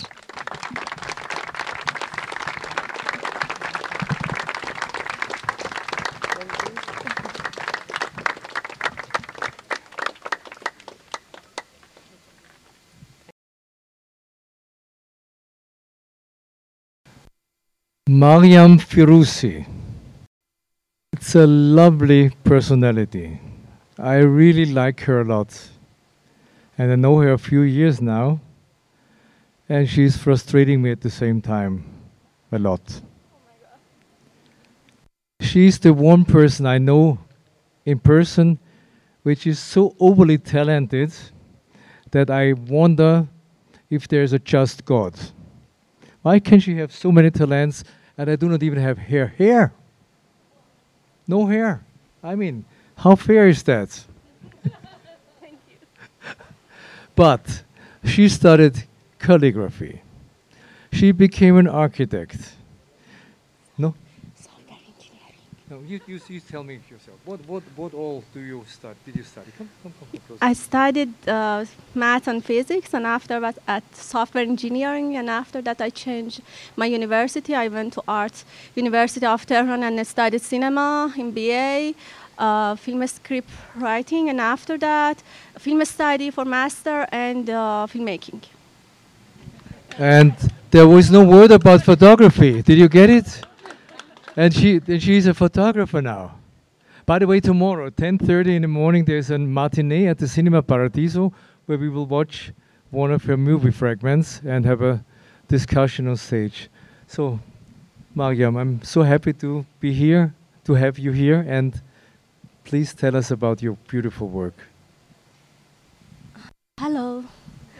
Thank you very much for this opportunity. I have to thank you, uh, the Lois. Lois, thank you, and Sylvia, and all of the people, all of the team member of Global Peace Photo Award. In 2018, it was the first time that, uh, you know, I was being introduced by, you know, Lois Global Peace Photo Award in out of my country and my professional work start after that. It was a turning point of my work because uh, after that I mm, could find the gallery in Tehran and step by step I become a little bit known as a photographer. So thank you very much because of all of these things. Uh, here I had three series, and uh, as you know, uh, Reading for Tehran Streets is my first series. The initial idea came from to me when I was a student and when I was doing on my master in cinema. I has, uh, we had to work in a project that was about a selfie, and in that time I focused on myself to know myself, uh, and after that uh, started this project. In that time I felt loneliness. Most of the time I stayed at home and read, read and wrote stories and books. And uh, whenever I have to go out, I couldn't tolerate the atmosphere of Tehran. Tehran with its harassment, its crowdness, its pollutions, and um, maybe you know the dominant color of Tehran is gray. And so gradually I found out, okay, when I, uh, when I was out, I couldn't pay attention anything, and I was wandering between my dreams. And by focusing on these ideas, one year after I started this project, I expand my idea. So this project is about the combination of my dreams, my fantasy, and the r- realistic, you know, Tehran. And uh, in that time, uh, I was so young. I thought we could change the world by cultural work, and uh, you know, it was for me a very silent protesting. And now that when I look at these photos, I can uh, see a girl with a book in the middle of a streets and uh, you know try to share her imagination with urban passengers in the cities i'll always forget she is me for me, she is a lot of people in Iran who try to make peace with their self-sacrifice, with their, their you know, efforts, their patience. And uh, about the other series, Concealment, that was in, out of his in front. One year ago,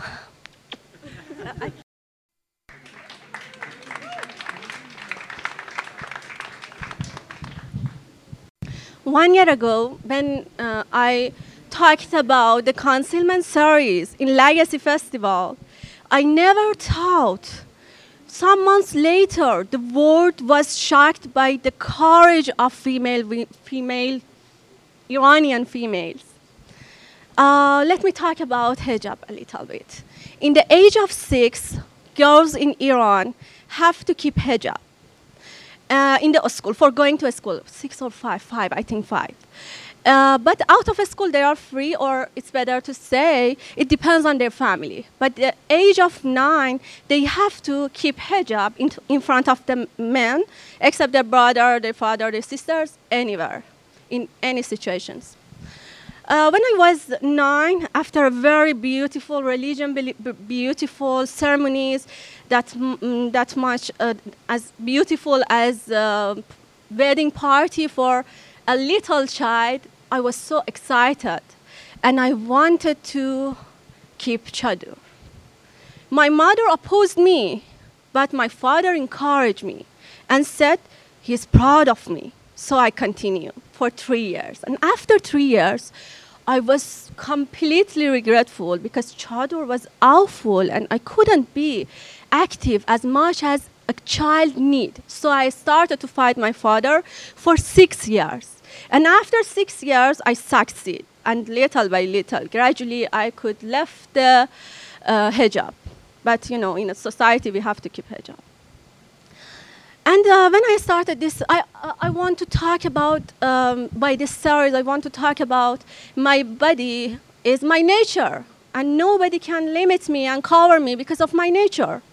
And, uh, you know, this series is uh, very, I, I want to talk in a uh, parody way to say if I have to cover myself, it's not just about 40 years, 100 years, it's about the history. If I have to cover myself, I wish the nature have done it before eh, from the eternity.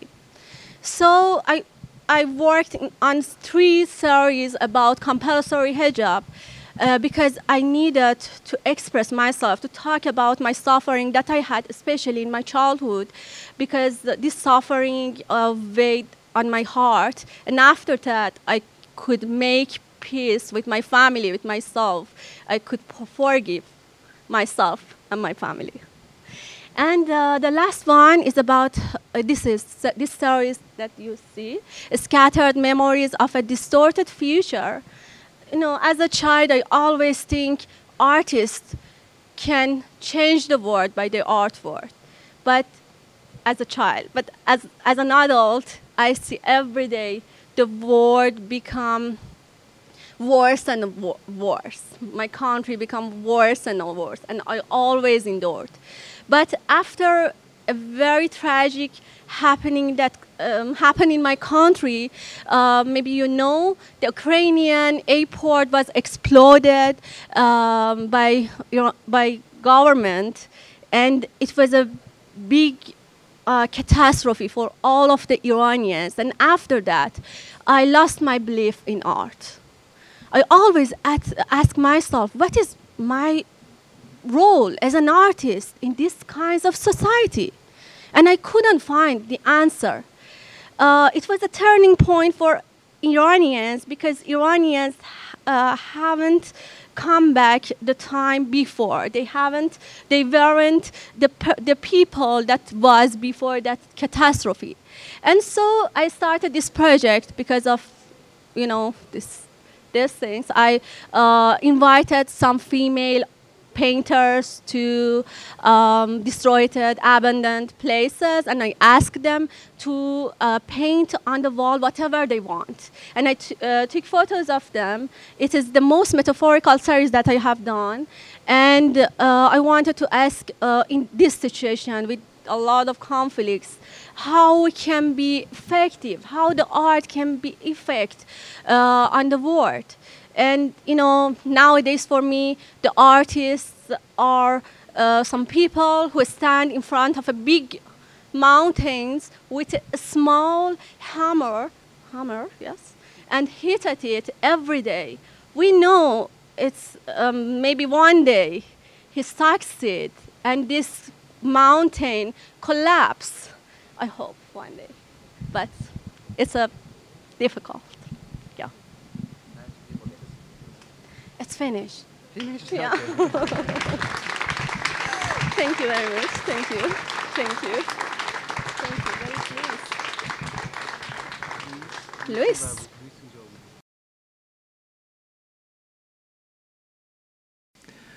Veronique de Viguerie is a conflict photographer.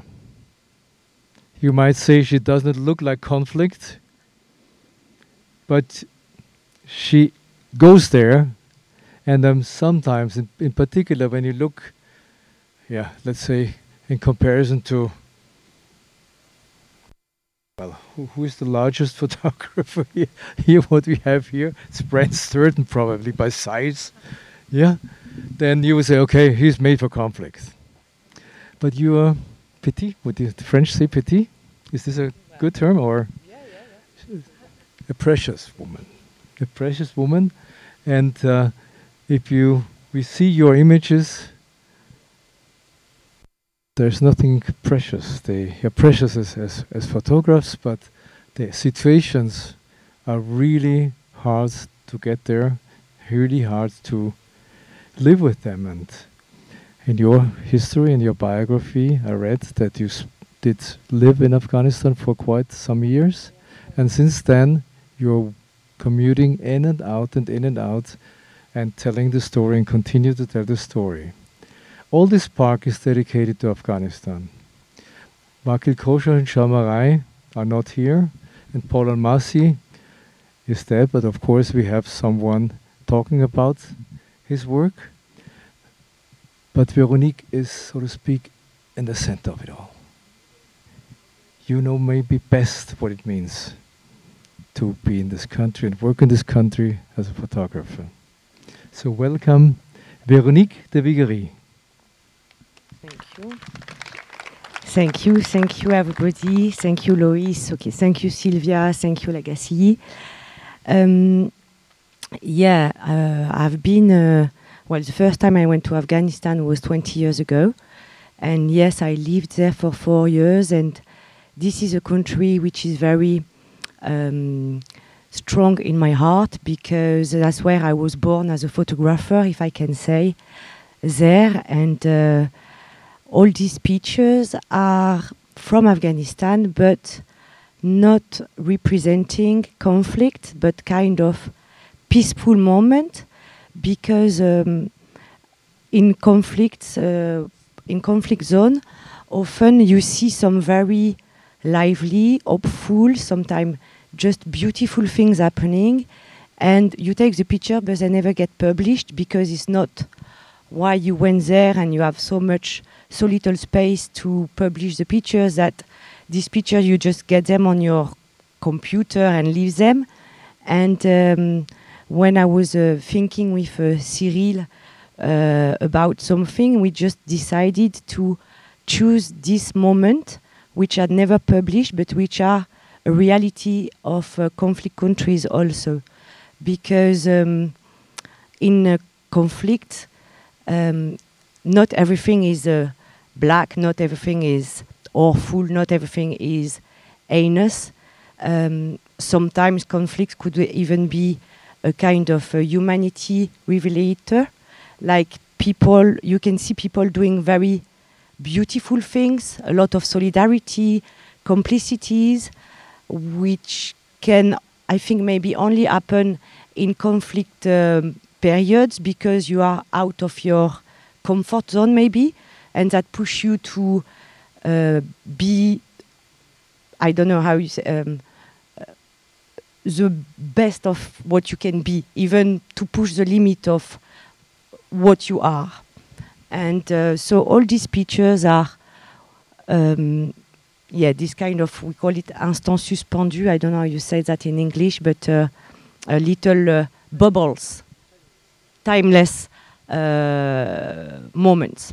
And uh, some of the pictures are uh, like um, this one uh, after the fall of of Afghanistan into the Taliban hands. So you know, woman, this woman. Well, this was the first woman protest after uh, after the Taliban took the power, and um, they were uh, not so many, sadly, maybe 50 of them, and not protected by any men, but they still went there, and you know, without any weapons, obviously, just with their mouths and their hands.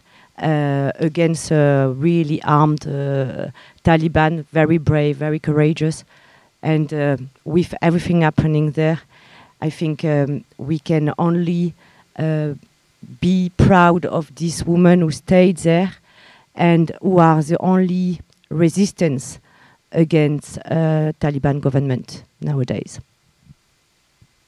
Thank you.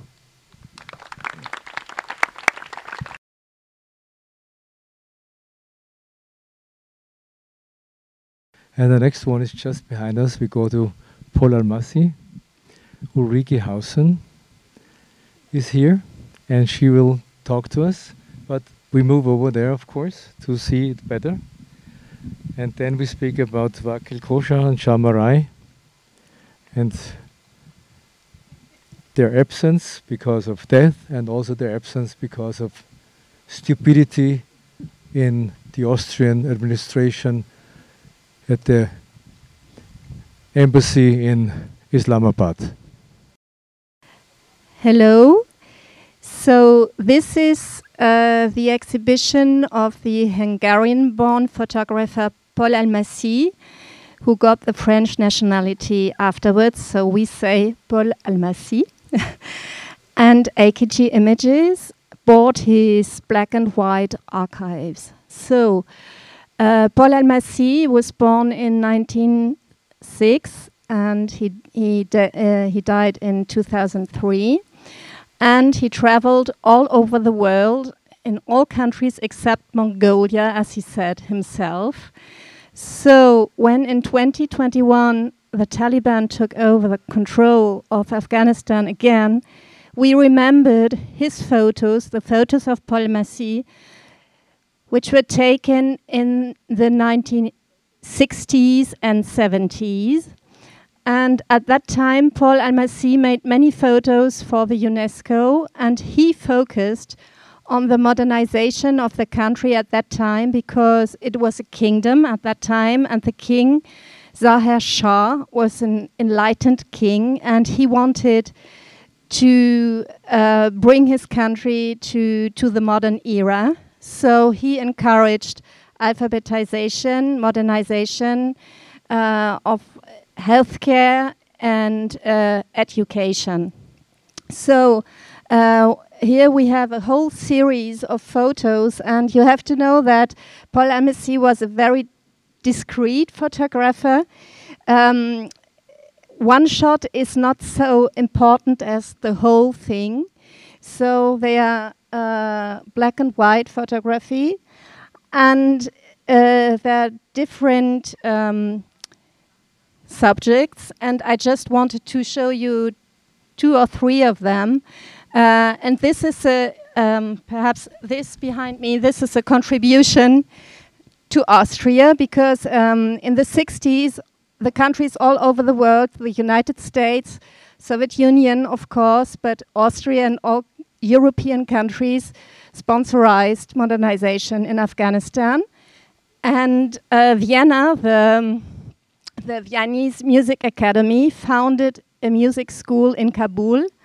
And you see here a young woman studying the violin.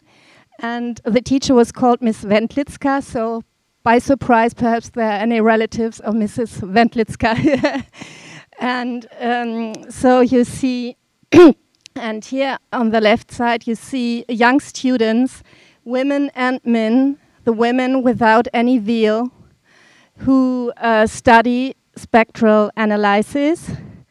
And I just wanted, perhaps we can move a little bit on. Lois, I need your help, please. This is too heavy for me. I wanted to, to show you two other photos which are related to the work of Veronique and Wakil. We have to move a little bit because in this uh, situation here in the park, it's it's really great. So you can wander, walk around, and stop, see um, links between different photos. So here we are in Kabul. Um, at a school, and the girls have about I don't know, 13, 14, 15 years, and you see them running in the schoolyard at the sports lesson. And right over there, you can see it from here, but there's a little girl in a Afghan village who is uh, uh, who has taken off her burqa just to take a deep breath, and behind them men, there Taliban coming, and another little girl already put back her burqa. And if you see that, this is the 1960s. And Veronique, I don't know when exactly you have taken this photo with a girl with a burqa. So uh, it's, uh, it's a hard contrast. And the last photo I wanted to show you of a great historical interest is that one. So here you have a photo Paul Almasy took about one of the Bamyan Buddhas in uh, 1963, and they are from the 6th or 7th century. And as you surely know, the Taliban destroyed the Bamyan Buddhas in 2001. And I'm quite sure that when Paul Almasy went to Afghanistan, this wasn't his first interest. He wanted to show the pupil, he wanted to show people, he wanted to show women. And he took it as if a photographer went to Paris right now and wouldn't take the Eiffel Tower, or would go to Berlin and wouldn't take the Brandenburger Tor. And so he just took a photo of it. And today we know that these Buddhas didn't don't exist anymore. And we will go to the to the exhibition of Wakil afterwards. And right there in the perspective, you have a photo of boys playing football before the, the destroyed um, Buddhas, and there's just a hole in the rock. And I think that it is very impressive to see these photos of the 60s and the 21st century, and we see that it was better before, and we hope that it will be better in the future. Thank you. So the future of Afghanistan lies in the past, we could say.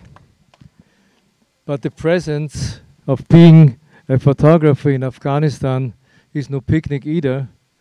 We invited Wakil Kohsar to come, sent all the necessary paperwork to him.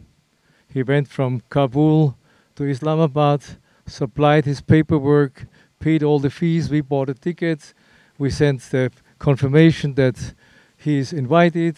We sent the confirmation that the hotel room is paid for, uh, and so he's safe. And of course, there's another paper what you have to sign that if he should disappear in Austria, that we are responsible and that we pay for all costs caused by him.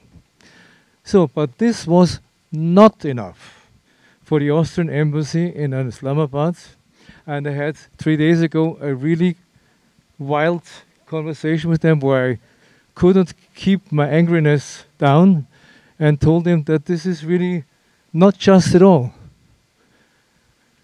He's the, the head of the Agence France press office there. He is, this is the last press office, the last news agency office open in this area. And I don't know what they are afraid of in this damned country I'm living in. I, and I like, no, and as a matter of fact, it's not a damned country. I like this country, but I'm wondering sometimes what drives them. What drives them? The, and the guy who did had, I had uh, the possibility to speak to, he was the one who was in contact with him. He interviewed him, of course, in the presence of a second one, to make sure that he did everything right. Of course, we did everything by the textbook. Everything was correct. It pisses me off, uh, really. And I will, I will write a letter to, to our uh, Minister of Foreign Affairs, and I will really make an official protest uh, as far as I can do that as a citizen. So, fact is, he's not here. He was really very sad, and he sends his very best.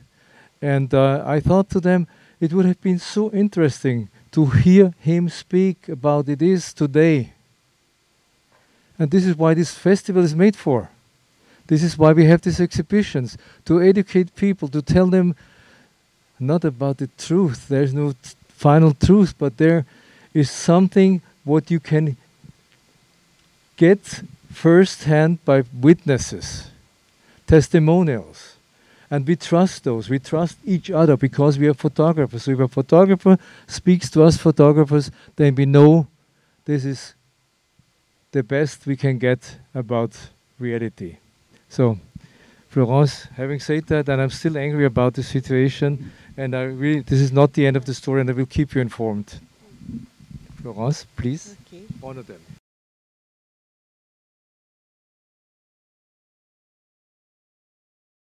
Few words about uh, these two photographers.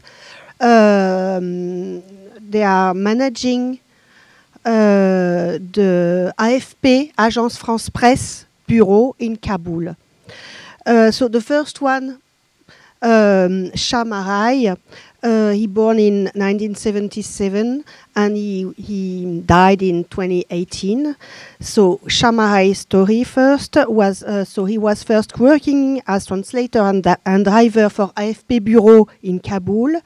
Uh, he began in uh, 1996. Then officially, officially uh, he, bec- he became a photographer in uh, 2001 when the Taliban uh, were ousted from power.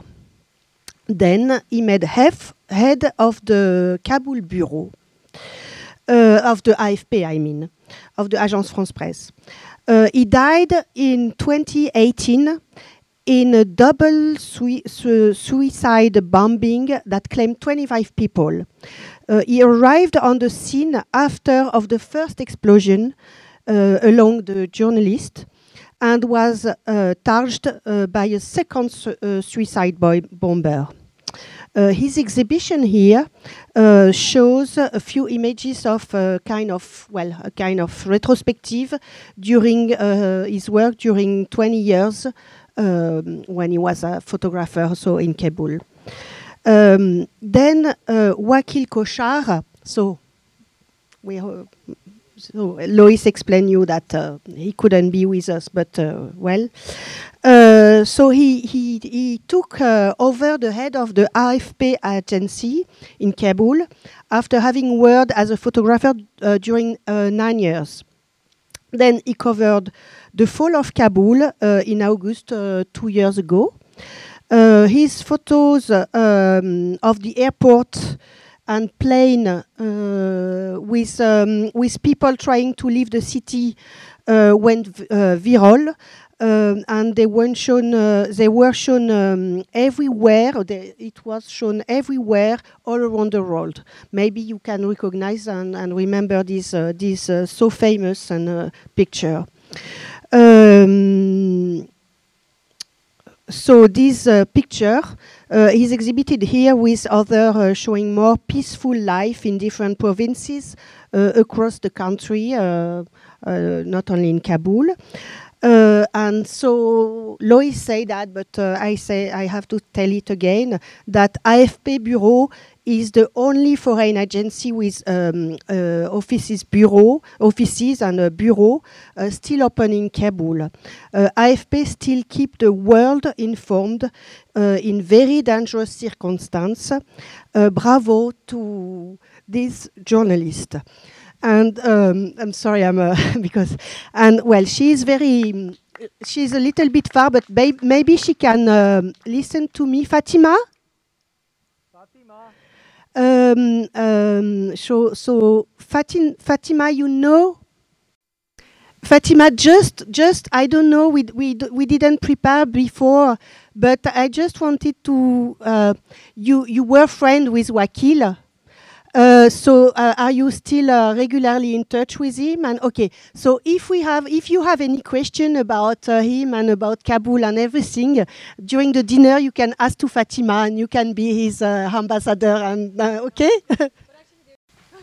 Yes, I wish uh, Wakil was here because um, he was really one of the most important photographers post Taliban, the first wave. And uh, if there is a documentary that uh, mm, from um two American women directors, frame by frame, if you see, it's about the life of four Afghan photographers: Massoud Hossaini, Farzana Wahidy, Wakil Kohsar, and Najibullah Musafer, who just established also like a photography department in Kabul University that I also used to teach as well. So yeah, I wish Wakil was here, uh, but um, uh, he's not here unfortunately because there's no Austrian embassy inside Afghanistan under Taliban regime. and thank you to not recognize them. But yeah, uh, if you want to know about Wakil, Frame by Frame is a very good uh, movie, uh, documentary. Uh, sure. Yeah, of course, but it's important. He's just capturing the very crazy but uh, very important uh, part of the Afghanistan history under Taliban regime for the second time. Yeah. Thank you, Fatima. And by the way, if you look to the images of Afghanistan, what a beautiful country it is.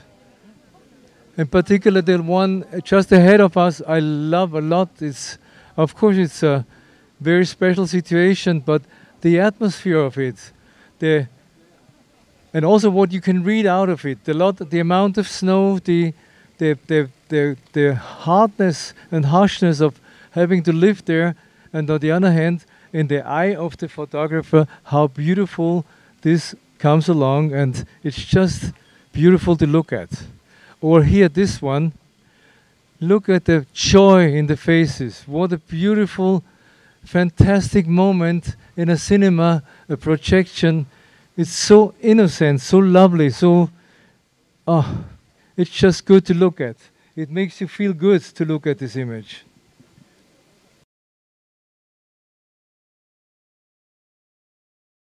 Mrs. Gohar Dashti, next to my side, was born in 1980, and the year when a world-renowned conflict did break out, Iran-Iraq. And this youth living in this period of time really had its impact on Gohar's life, and she developed amazing theories which she clothed into storylines, visual storylines, which I count to some of the best I've ever seen. And it's an array of very intelligent, thought through strategies how to survive in extreme situations. I think the rest you need to tell. yeah, yeah, give a little bit of everything. Okay.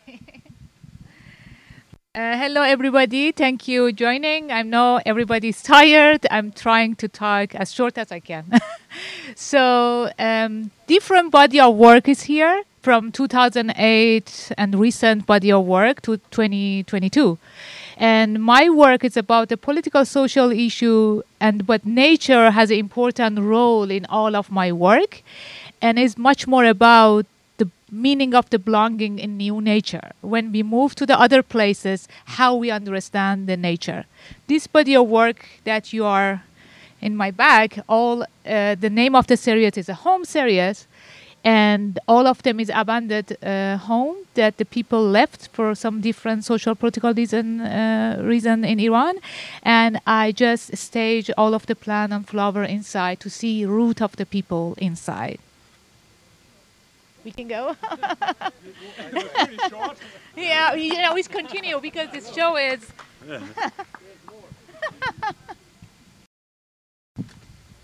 These two body of work, Today Life and War, this side, and a stateless other side, is about the conflict in the war zone. It's about my memory and how I grew up. It's what happened for my generation. And because the life is continue, the war is continue too. And how is the feeling between the you know two paradoxical life? Uh, Today Life and War project in this side is is it one of my earliest work, 2008. So Lance project, you can see the two different landscape. Is it the body of work I did in 2019? I moved to US and I started to discover myself who I am in nature. So I took lots of nature photos in United States, east to west. And after that, I went to Iran and print the Iranian, uh, American landscape in Iranian nature and take other photos to make a connection between the two nature and how the two nature understand each other and how is my feeling through the two natures. It's, if I want to say example about that, when I look at the tree in New England that I live right now, the trees look like the tree in my hometown, but my connection and my root is different. And how I respect to the new nature and how I understand the new nature, it was a topic that I really like to work. And also the, the other body of work is a collaboration with Hamed and Hamed is not here right now, and it's about again Islamic geometric pattern and nature between the two countries, Iran and US. And I just really wanted to change the perspective to understand the nature through the Eastern philosophy. So the photos, uh, it's very abstract, it's not real photos, but I really wanted to people to look at my photo through my perspective and my culture. We, we all, all of them are handmade uh, here, just reprint them in a large size, and all of them with, you know, with the, we just take a photos of Iranian and American nature and make a handmade collage. And also, I'm working still, you know, this body of work, and I want to make a big installation next year in Boston with the Islamic geometric pattern in the public art. Thank you.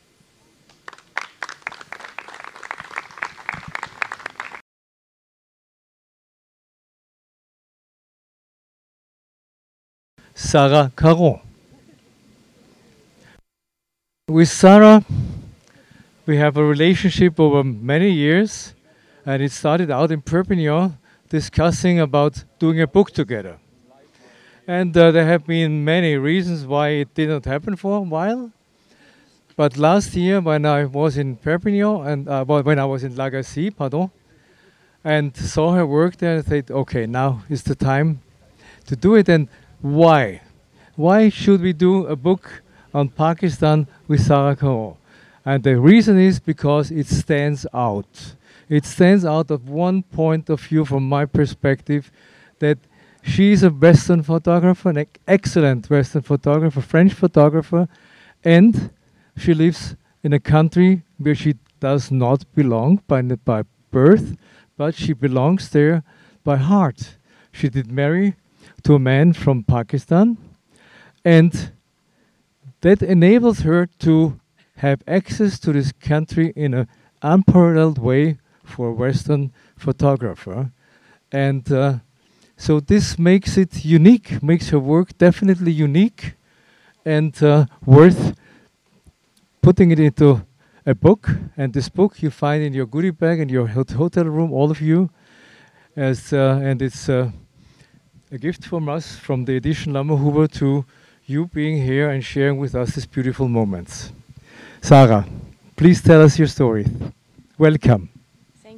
Thank you so much. Uh, thank you for this uh, great uh, scenography of the exhibition. I have seen the exhibition in La Gacilly and it was another scenography, and so it's a nice surprise to see it here in that beautiful park.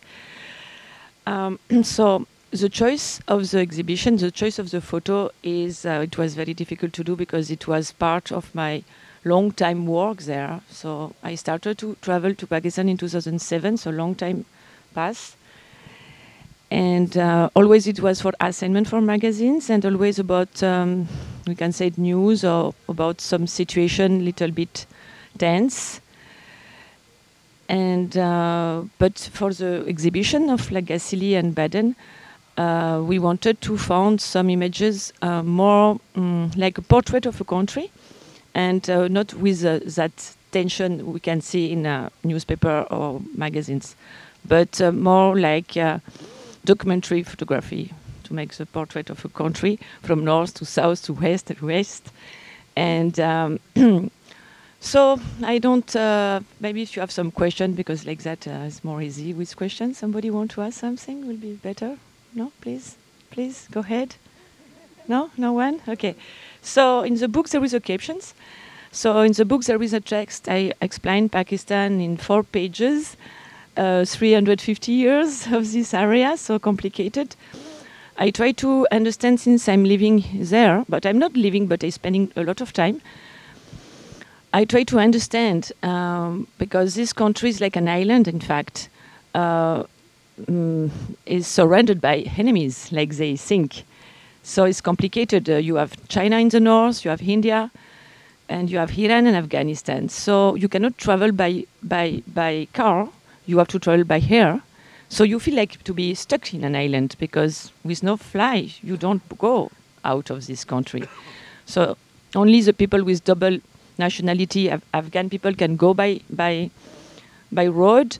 Um, with India, it's complicated because if you are foreigners, you no- don't get visa, and with Iran is al- almost the same kind of problem. And right now, Pakistan have a lot of um, lot of trouble trouble, uh, violence, violence is coming because after um, the fall of Kabul, now there is a lot of trouble coming inside Pakistan, and at the same time, Pakistan is a country nobody knows too much about it.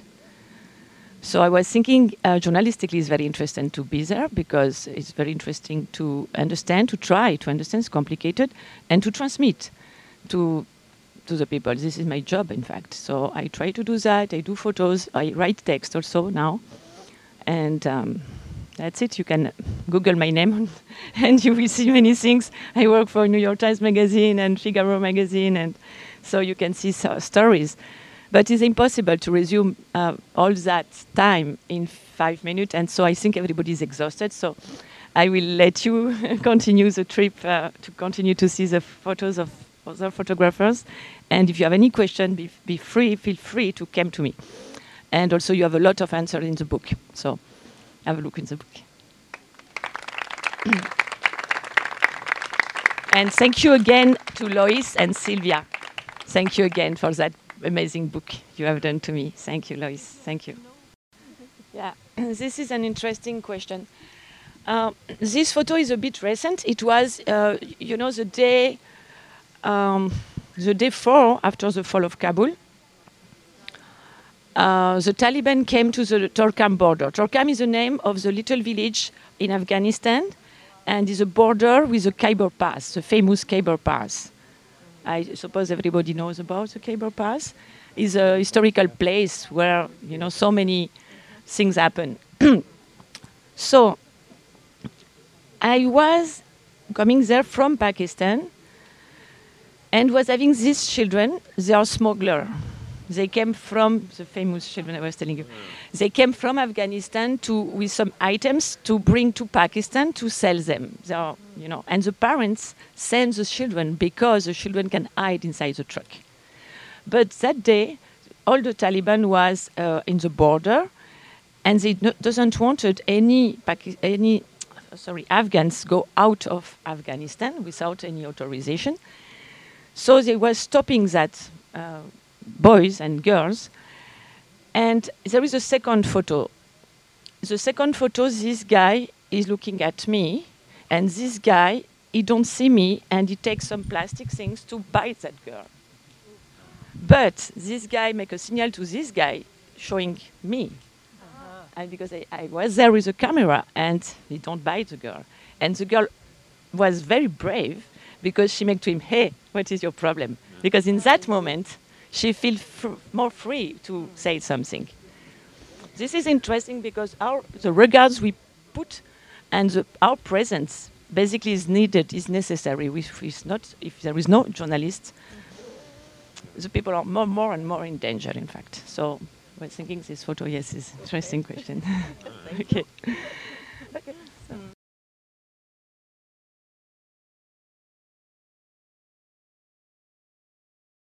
So we we stay. We come back after Pakistan. We come back in uh, Iran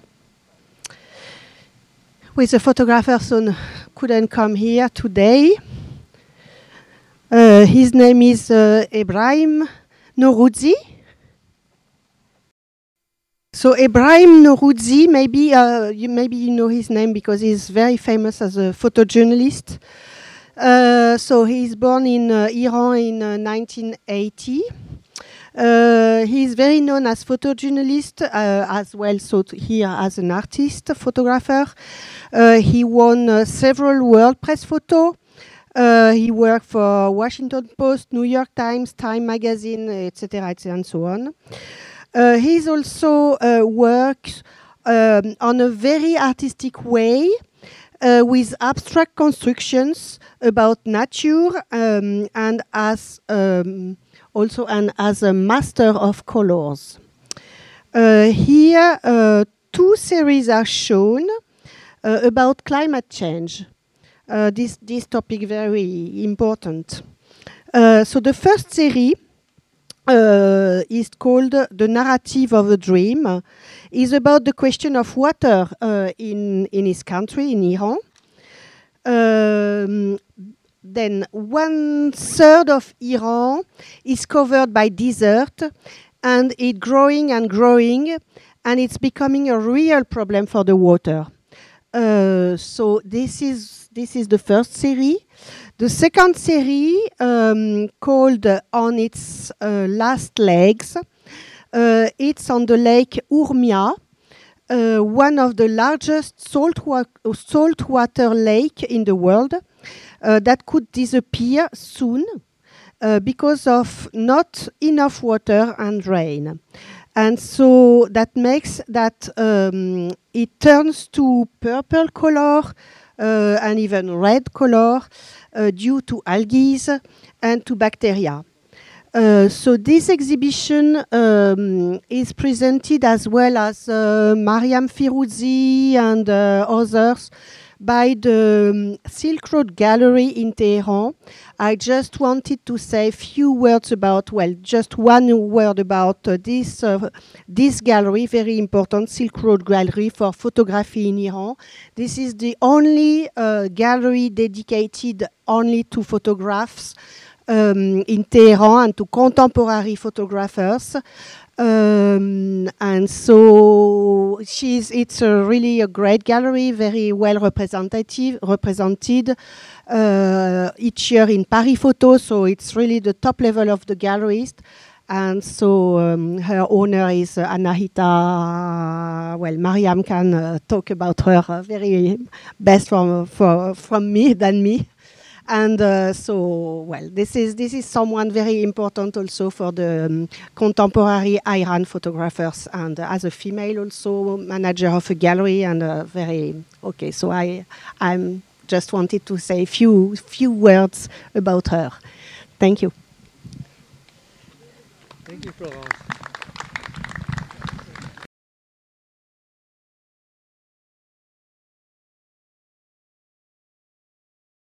Next in line is Madame Benger,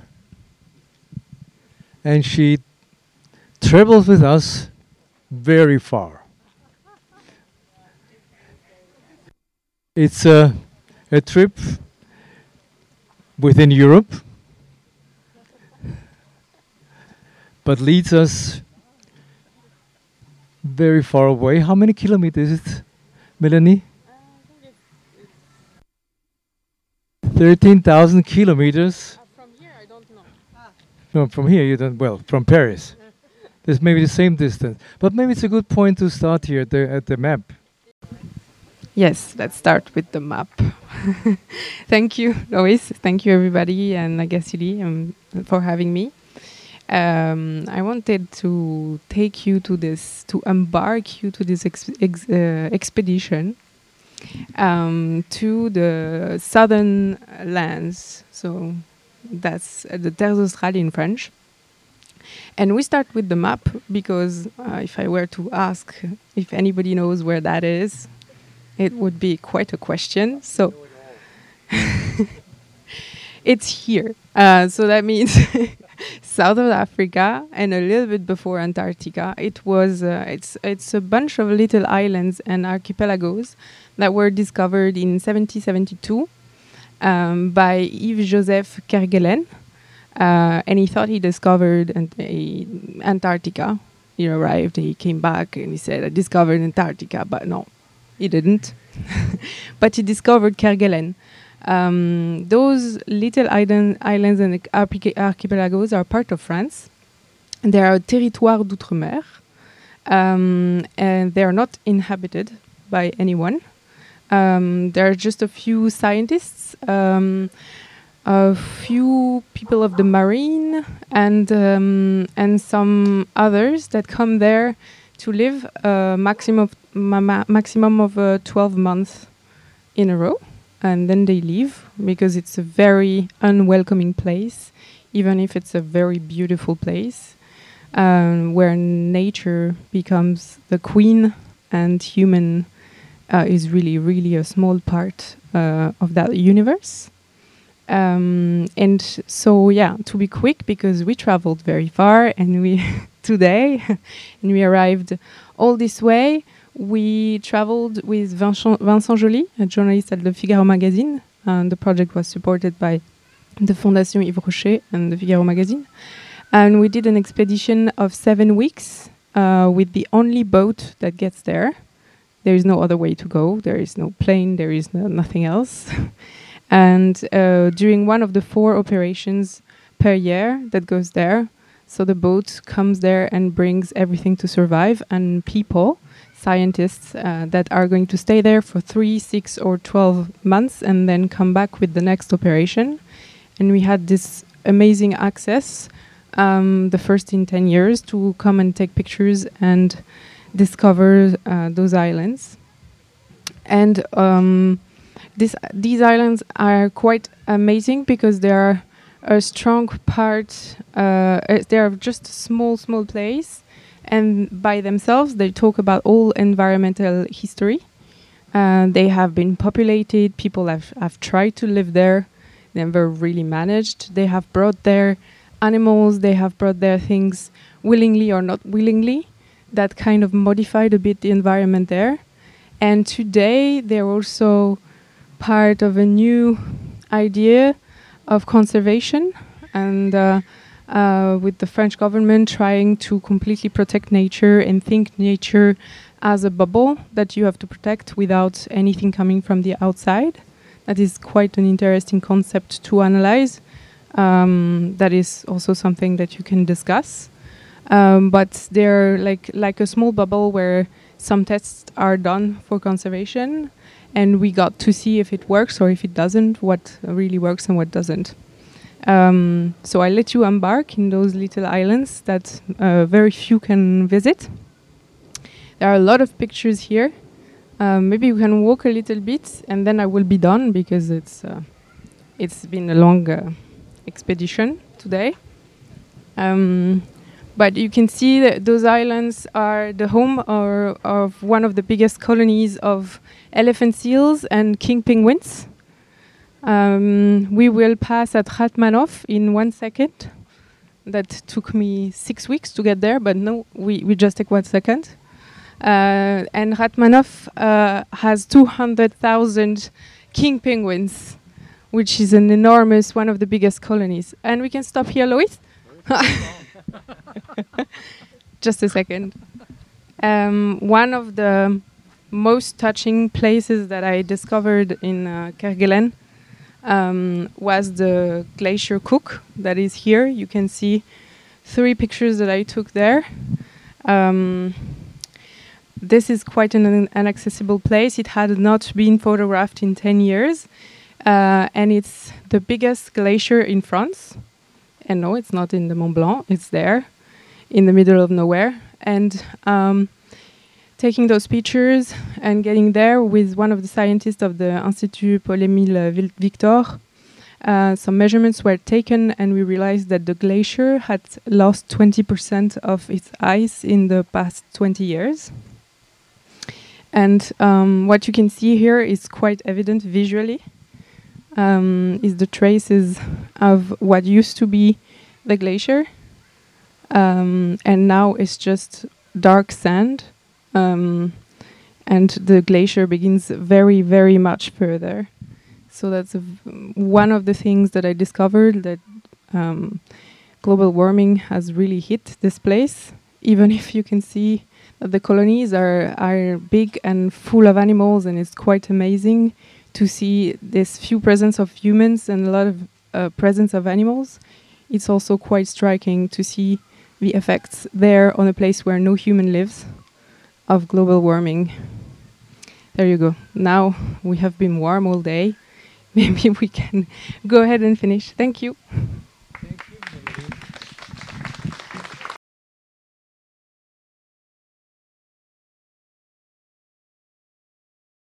Thank you, Melanie. Next in line is Gabriele Cecconi. Here, here's the man. Here is the man. Gabriele, just, just take the mic. I direct. Uh, first of all, I want to thank you, Lois. It's an honor to be here, and I want to thank the um, Yves Rocher Foundation that gave me the chance to continue the project and uh, exhibit the project in La Gacilly. So thanks to all of you. It's really pleasure to be here. Um, we are here in front of my project. This project is uh, my long-term work um, that I started in 2018. Um, the title of the project is The Wretched and the Earth, uh, based on um, a book of uh, Frantz Fanon, a French psychiatrist, anthropologist, and philosopher. And this project uh, talks about the environmental impact of Rohingya migration in southern Bangladesh. I mean, usually when we talk about uh, environmental migration, we think about migration as a consequence of climate change. But in this case, I try to reverse the narrative and investigate uh, which are the consequences of a mass migration on the environment. Can you imagine that uh, one million people was forced to leave Myanmar to go in the southern Bangladesh and in and occupy and settled in a already fragile area from an ecosystem point of view, and just 300,000 people um, of Bangladesh were living in the area, and one million then they occupy and they have to settle in the place because of survival, uh, you know, uh, situation. So they create, um, unfortunately, a lot of uh, issues to the local environment um, in a different uh, kind of uh, situations. I mean, um, people need uh, many things in order to survive in the place. So they have deforest the place and cut the trees, and they cut thousands of acres of forest in the area because they need to use the the the wood uh, to build shelters and to cook food inside the shelter. And this is was you know uh, for me is very interesting to discover that, for example, the first cause of death among the refugees during the emergency phase of the crisis was acute respiratory infection, the complications of acute respiratory infection, because people used to cook um, using the firewood collected in the forest, and they breathe the smoke inside these very small and closed shelters, and they get sick. And especially women, they are cooking, children and uh, elderly people that can't move, they died because of that. Um, and you know they very very different kind of problem. Um, uh, for example, there was the water degradation in the area because can you imagine one million people you know with their needs they spoiled um, superficial uh, water uh, in the area. So in the emergency phase of the crisis every day they were building many wells many wells and more wells became un- un- unusable.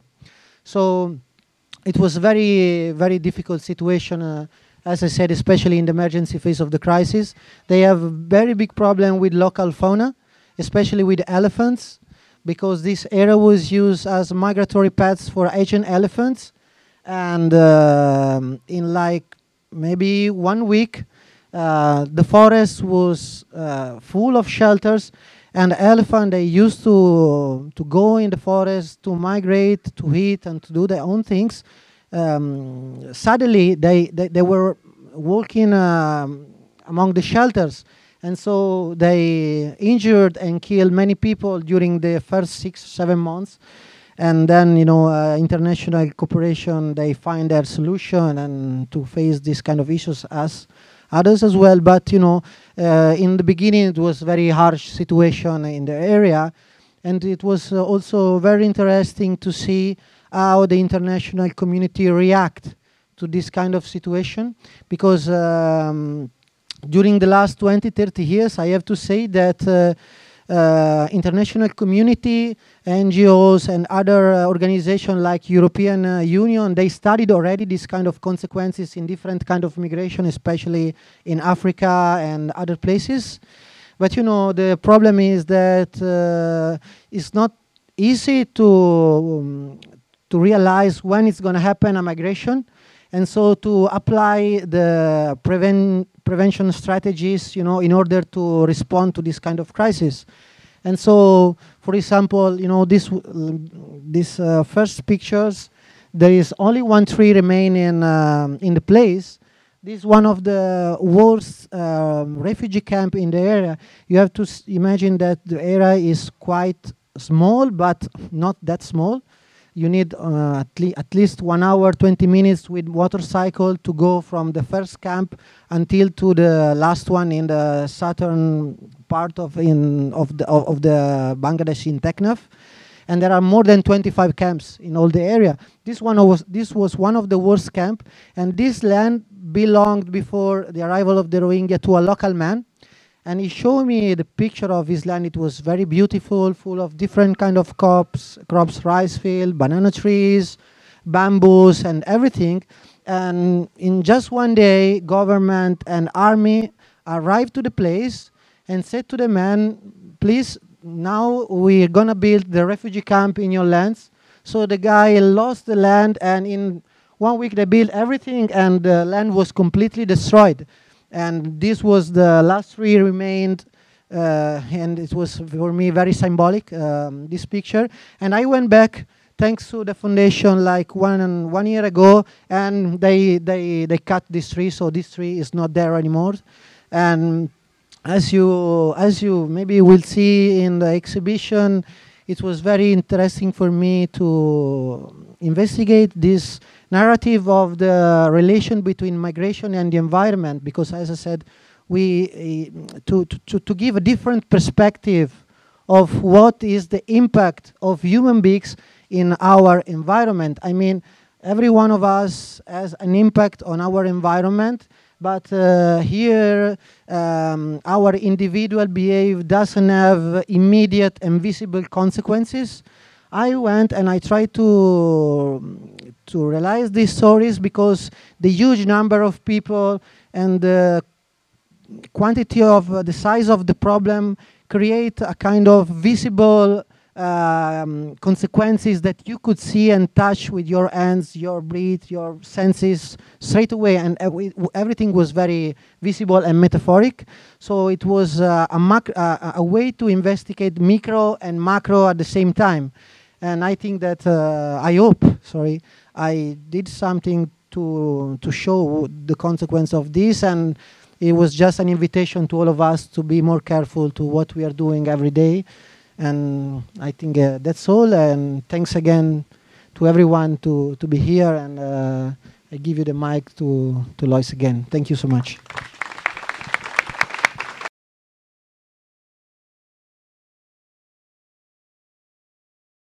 we speed up a little bit and walk along the beautiful images and heading for Antonin Borgeaud. I hope it's quite Antonin Borgeaud. Oh, bravo, Antonin Borgeaud. Yeah, well, Antonin Borgeaud. So, which of course is a very, very different story.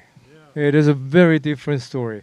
It shares only the situation here, the geographic situation. It's a, a long alleyway, and uh, preferably people come like to come here to read. So it's a lot of text here, and and but on the other hand, Antona's story is more about pleasure, looking, looking at beautiful things, looking about an, the, an heritage in history. And now the end is near. I will, I will, go and start. Um, hello, I'm Antonin. So I'm a French photographer, and I uh, mainly do uh, commission work. So this one is part of them. So first of all, I want I want to say a real big thank you to to Gacilly, to uh, Sylvia, to Lois, to being able to um, to show my work here and to share uh, time, which is like very important now because we don't talk too much about that, but the the chance to be with my colleague now is uh, really a great opportunity for me, and I really, I really feel like so happy to to have time again with them and to share. So this is a very important moment for the network. You know, we use a lot of uh, Instagram to say, okay, I'm here, I'm doing that, but sharing time with uh, each one of you is a is a very great uh, moment for me, at least, and. Uh, and I feel like a privilege being um, shown in this beautiful city. And um, okay, so the, the work is uh, is a commission work, you know. So in uh, Gacilly, they every year they ask somebody to uh, to work about the land around. So I had the task to uh, to work on um, on the Morbihan Gulf, which is a beautiful place. So it was in February. I spent a week only, so it was like a rush, you know. And there's like 40 more than 40 pictures, so which is a bit uh, crazy, but it's uh, it's okay. I mean, it's nice. I'm really happy with that. And um, I choose to work. Uh, one of the scary thing for me is the the people in the world. You know, there's too much now. I feel like a bit too much. So that's why that you will find very little people in my pictures. And um, I wanted to have um, maybe in a bit of a pretentious way to have pictures that, that will stay. You know, pi picture that you think that uh, could be taken long time ago, and uh, so that's why it's black and white. It's very still. It's um, and um, it's well. Uh, I mean, it's uh, it's timeless. You know, sometimes you feel it could have been taken maybe a long time ago. Uh, we were you were showing us the picture on this beautiful, you know, like black and white picture. So it's um, okay. It's uh, I don't have much to say about that. You you can read the text, of course, and you can ask me any questions because I, I'm I'm starting to be a bit hungry too. Thank you very much.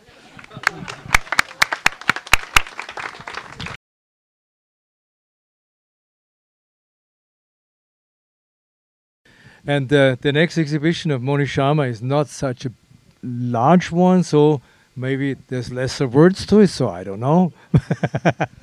I'll make sure I'll take very less no, time. no, no, no, we go first there. We go I'm waiting for the wine, so. I was just joking. What was it? Lesser pictures, oh. more words, maybe.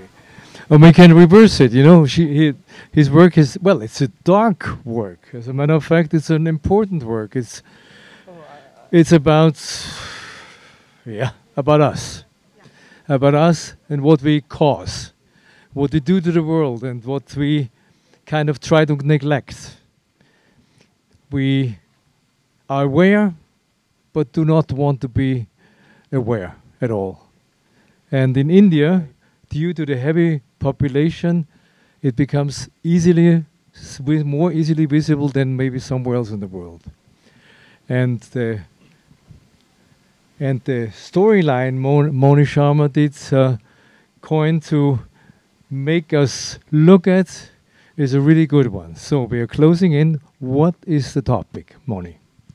Uh, the topic is mm, uh, mainly on pollution, air pollution, and river pollutions, water pollution, and we'll just be there and you know speak more on that. Let them, let them, let them come. Maybe. Uh, good evening. Uh, thank you, Byron. Thank you, Lois, for this uh, opportunity here. It's wonderful to be here and showing my work. Um, my name is Money. I work for AFP News Agency in Delhi, India. Use, my work here is mostly on the environment, the air pollution and the water pollution, and especially in New Delhi, which is the capital city. But still, for every year annually, we fight with a lot of air pollution for a couple of months, uh, which which is you know even before COVID, we started wearing masks. You know, it, it's been a couple of years we are doing that, starting from October, November till January. So all the work you see here, it's not from the capital, but mostly there and outside is all about uh, the pollution, the air pollution, and especially uh, the couple of images there are from the water pollution. You'll see where you know you could see the whole Indianness where people really get into uh, a river, you know, and pray. Uh, annual annual festival, but if you see the image, uh, it's almost there in the last. But if you see the image there and you see the kind, you know, how we destroyed or how the humans have destroyed those rivers, beautiful river. It's it's really sad to see that, and it's it's all about the same in uh, each and every picture. Here, uh, the work you see is of a coal mine. You know, this is an area not in the capital again, uh, in another state, but there's an open cast coal mine. And uh, what what you see here, when I went there, I was shocked to see, you know, the normal people. They are just collecting coal, which is scattered on the road by their trucks and everything, and that's their daily living. But not a single leaf was of or anywhere was of green color. Even if you see here, there, you know, it's all this guy. It's it's it's all, you know, covered with the coal dust or what you know whatever we can say about that. It, and kind of living they do there, I, I, I it's hard to imagine the air they breathe there uh, every single day is you know killing them day by day, and then there's nothing that's happening from the officials, nothing we can do. It's all about that, and please have a look. Thank you so much.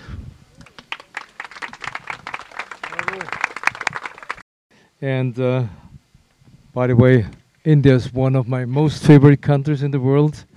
I had the pleasure to work there a few times, and I always enjoyed it. For me, it was never too crowded, not too many people, but sometimes, in particular in Delhi, pollution is, whoa, my goodness. It really, it's really like on these images, you, you really, you, you do not want to breathe anymore. And uh, it's absolutely crazy.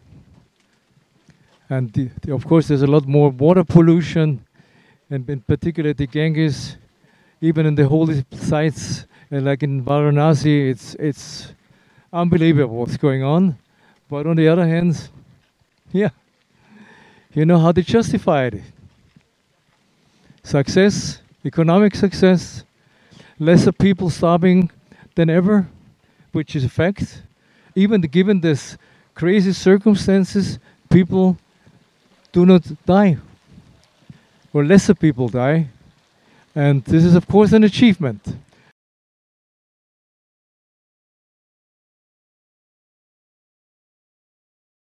Jérôme Blin. Jérôme Blin. So, here we are back in uh, in Morbihan in Bretagne. Uh, so after uh, Antonin Borgeaud, who took pictures in Golfe du Morbihan, you know Golfe in Golfe du Morbihan, he's uh, famous because it's a very small sea in in south of Bretagne, with 300 island, very small island. So well, and here we are closer to in La Gacilly, to La Gacilly, because we are in La Gacilly town. So Jérôme Blin, uh, a French photographer, and uh, it's a work uh, produced, he made during artist residence in La Gacilly. So La Gacilly is a town in the countryside, and Jérôme Blin work on teenagers uh, in the rural uh, world in France. So here in Bretagne especially. Uh, he focused on what they expect they expect the teenagers i mean for their future. What do that mean when you are 15 um, uh, and and what uh, what uh, choice you can made for your uh, future life uh, when you are coming from a, and living in a small town in a countryside so this work uh, uh, show that uh, what um, and then uh, just to tell also that uh, he was himself coming from a fa- farming family and chose to become a photographer. So many of uh, his photographic work is like an echo of uh, his personal path and history. Thank you. Now we finish with France. we go back in Iran. and after in Kinshasa. And after in uh, all over the world with uh, Jérôme, with uh, Descamps, Bernard Descamps.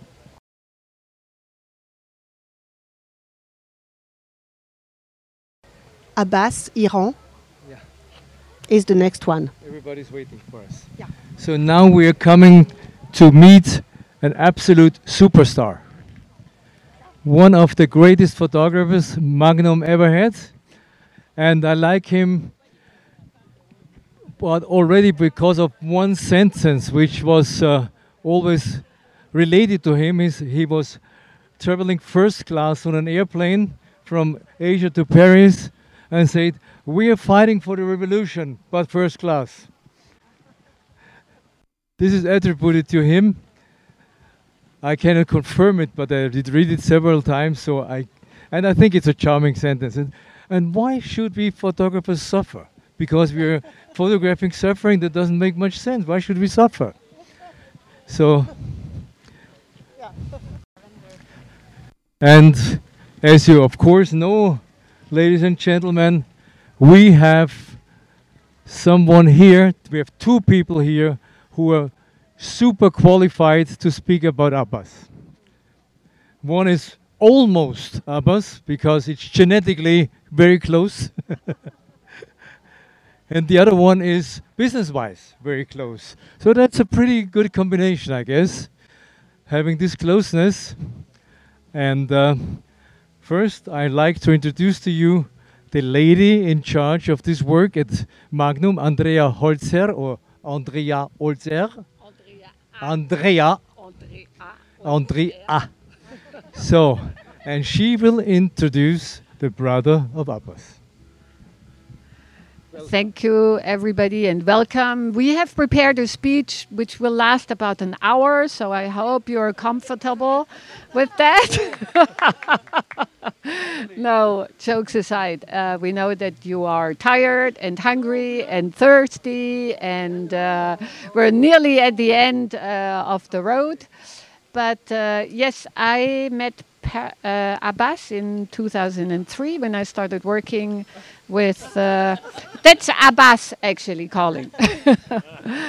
um, when I started working for Magnum, and um, Abbas started with Magnum in 1985. He before that he worked uh, with uh, Gamma and SIPA, and. Um, when I met him, he had already done lots of uh, reportages.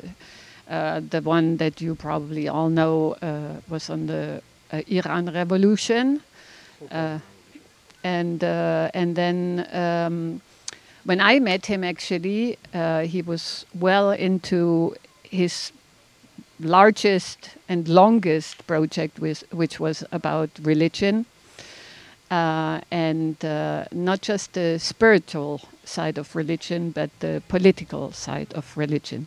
And now I'm handing over to Behnam, who is uh, Abbas's brother, uh, and uh, he'll say a few words because he, and Melissa, and Cyril curated this exhibition together as a homage. Hello, everyone.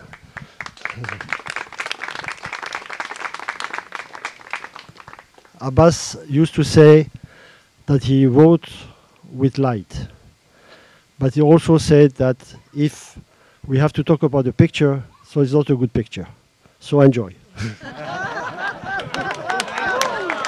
No, no, no, no, no. Oh, a little bit more. Maybe one more. Uh, Abbas worked a uh, during the, the so-called revolution in Iran. He felt fir- first it was his own revolution, but when he saw the picture with over there, I think was the, the Hoveyda at the morgue. There was a, the ex-prime minister. he said it's not anymore his revolution. And, uh, and but he thought that at that time that uh, the Islamic um, will the Islam will go up around the world. So he started working on, on Islam for seven years, and then he followed up with all the religion, different religion like the Christianity and things like that. And he wanted to know um, why, why, what, what, what people, um, how you say that, what's the faith and how the people express that faith around the world and the, with the different religion. So that's his biggest work. Of uh, he spent about like uh, 20 years about working on religion and faith. Thank you. Thank you. That's enough. Well, it's never enough to, to hear about your brother, but we accept we accept your delivery, and it's wonderful to have you here. Thank you so much.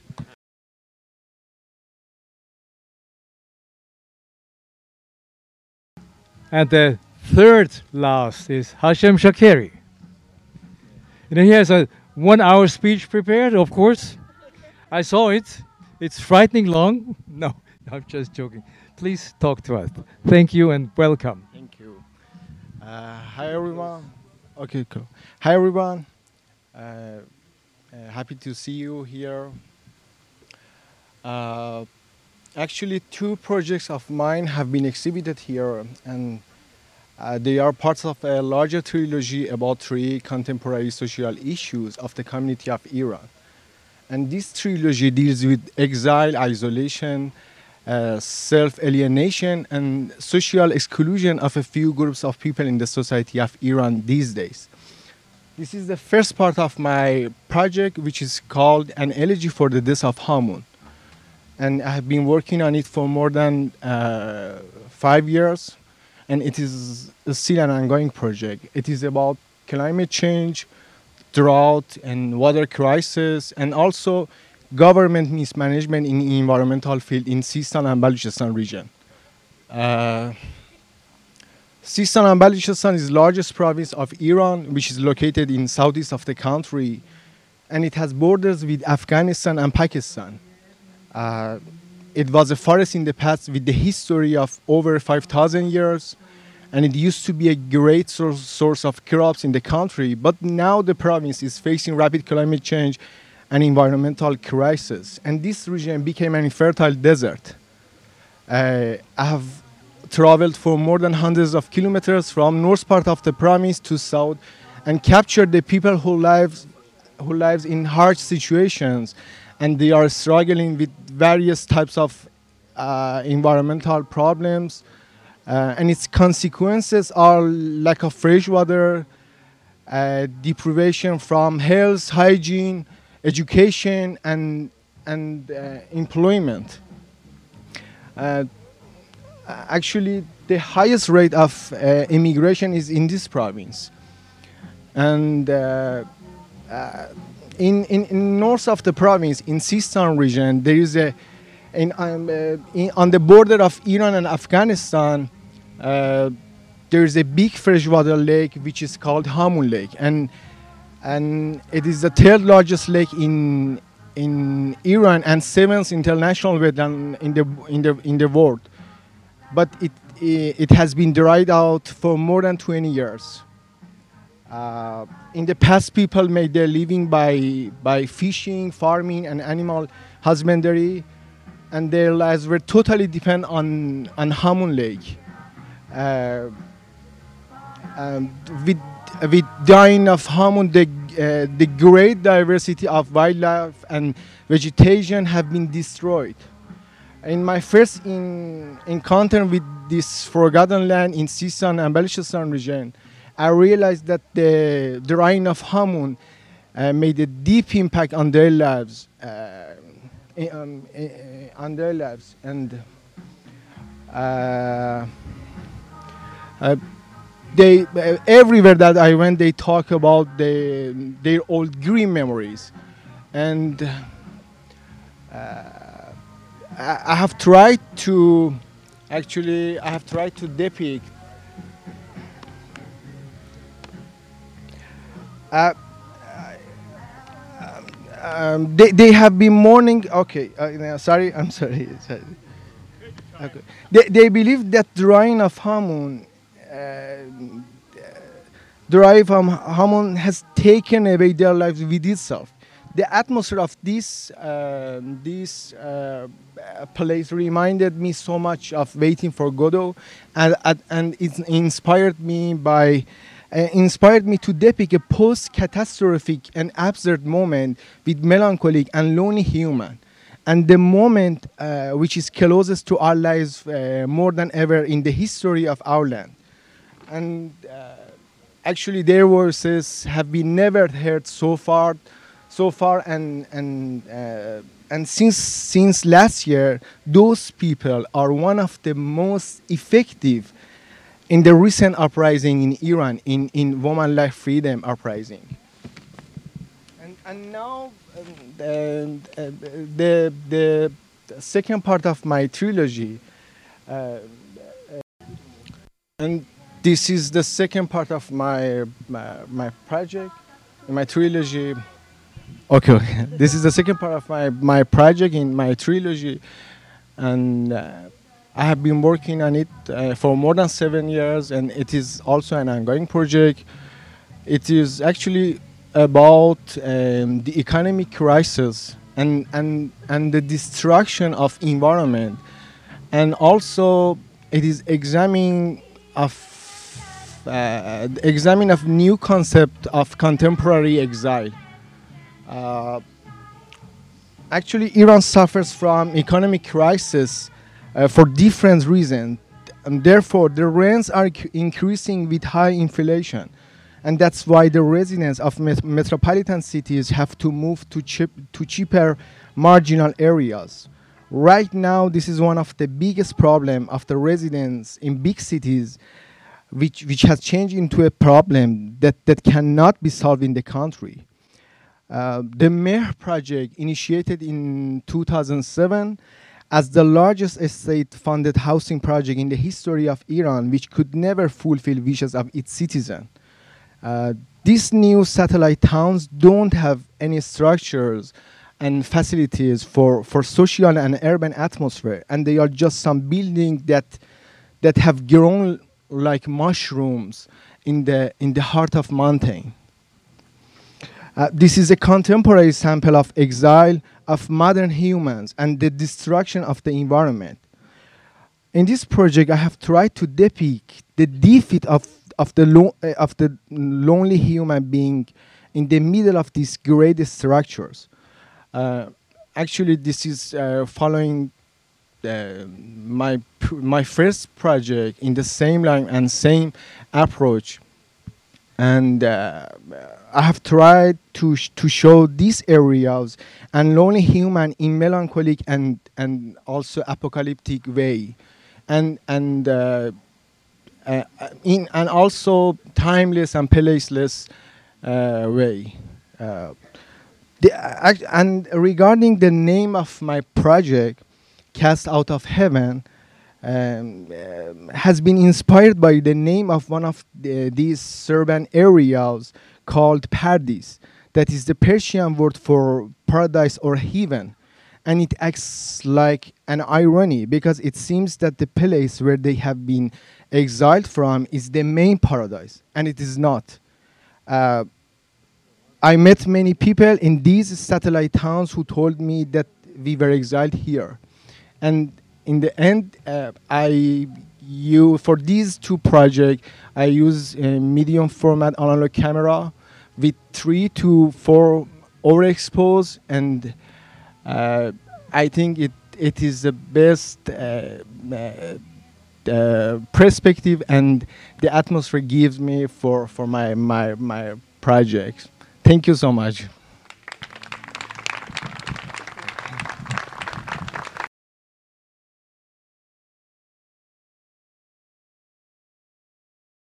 So Stéphane Gladieux is here in the orangery and behind you in the four cubes. Um, so Stéphane Gladieux uh, is a French photographer born in 69. Uh, and uh, this series uh, is called Homo Detritus. Uh, and uh, it is coming from Democratic Republic of Congo, DRC, so Congo Kinshasa. Uh, so this country is the second largest country of Africa, with one of the richest uh, subsoil in the world.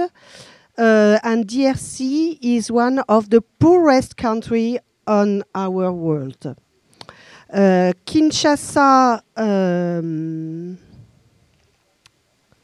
what did I? Okay, Kinshasa and the city and around are kinds of the uh, weightest um, uh, uh, place with uh, lots of uh, different kind of of, of weightest, like mobile phone, plastics, cans, electric cables, and so on. uh, Stéphane Gladieux is a, uh, make, make a lot of uh, portrait for press magazine or I don't know, and then he he, he went to Kinshasa.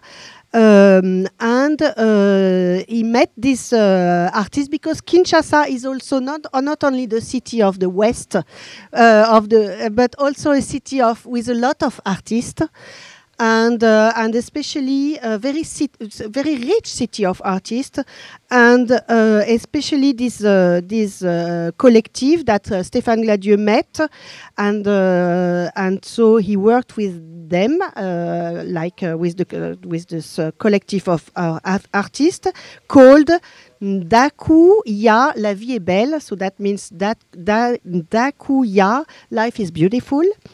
Uh, so this group of artists, this collective, was founded uh, uh, seven years ago by the visual artist Eddy Ekete. Um, they use waste uh, as their raw material um, and they put uh, together to make costumes and masks inspired by the African tradition. Uh, Stéphane, Gla- Stéphane Gladieux so work with them uh, to make these portraits in the streets of Kinshasa with the reality of these waste elements uh, as background. Uh, they want uh, together uh, the collective of artists and also, of course, Stéphane Gladieux um, uh, by this artistic way to alert people about, uh, to alert the rest of the world about the pollution and the situation um, in this year and uh, in Kinshasa especially. Uh, if you have any question about uh, Kinshasa, uh, okay, I, each time I, I, I, I add some few uh, elements for the, you can interview because this is a media tour, so you can have uh, interview uh, during the dinner after and, and tomorrow, of course.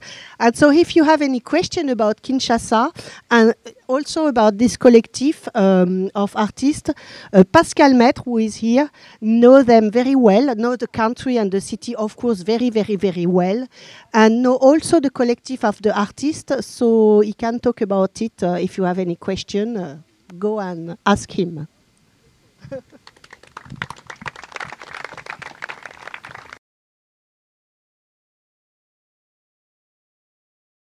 So, like in the movies, Florence the Last. So Bernard Descamps, I I, I I said it with the French accent. Bernard Descamps, he born in France in 1970, f- uh, 1947. Sorry. Uh, so he began the photography in the 70s after having studied um, biology. Still uh, passion, uh, still passionate by science, he considered the act of shooting uh, as a way to understand the nature. Traveling a lot, India, Mali, Mali, Mali, Mali, beautiful uh, picture, uh, Venezuela, uh, and so on. Speaking about the reality, not only misery of violence, he says that um, he's uh, pressed the shutter button when uh, he finds something beautiful. Uh, he says also uh, that a photograph is like a self portrait because you photograph yourself projected into reality. He's also, well, he's uh, represented uh, by a very, very nice uh, gallery uh, in Paris called uh, um, uh, ah, Didier Brousse. Didier Brousse is the well, we know. Well, just now, okay, I didn't note it. And, and he's also, also, Camera Obscura. Thank you. Merci to be my memory. so founded by Didier Brousse, but very nice gallery for photography in Paris. Uh, so he's also one of the founder and permanent member of Agence Vue, well known also. Uh, So it was in uh, 1986 the founding of Agence Vue, and is one of the very permanent member and founder. And he's really a great photographer. We we love him so well. Uh, well, so this is how to finish with this master of photography for coming from France, but well, he was not here, but he's okay. Thank you. It was a pleasure.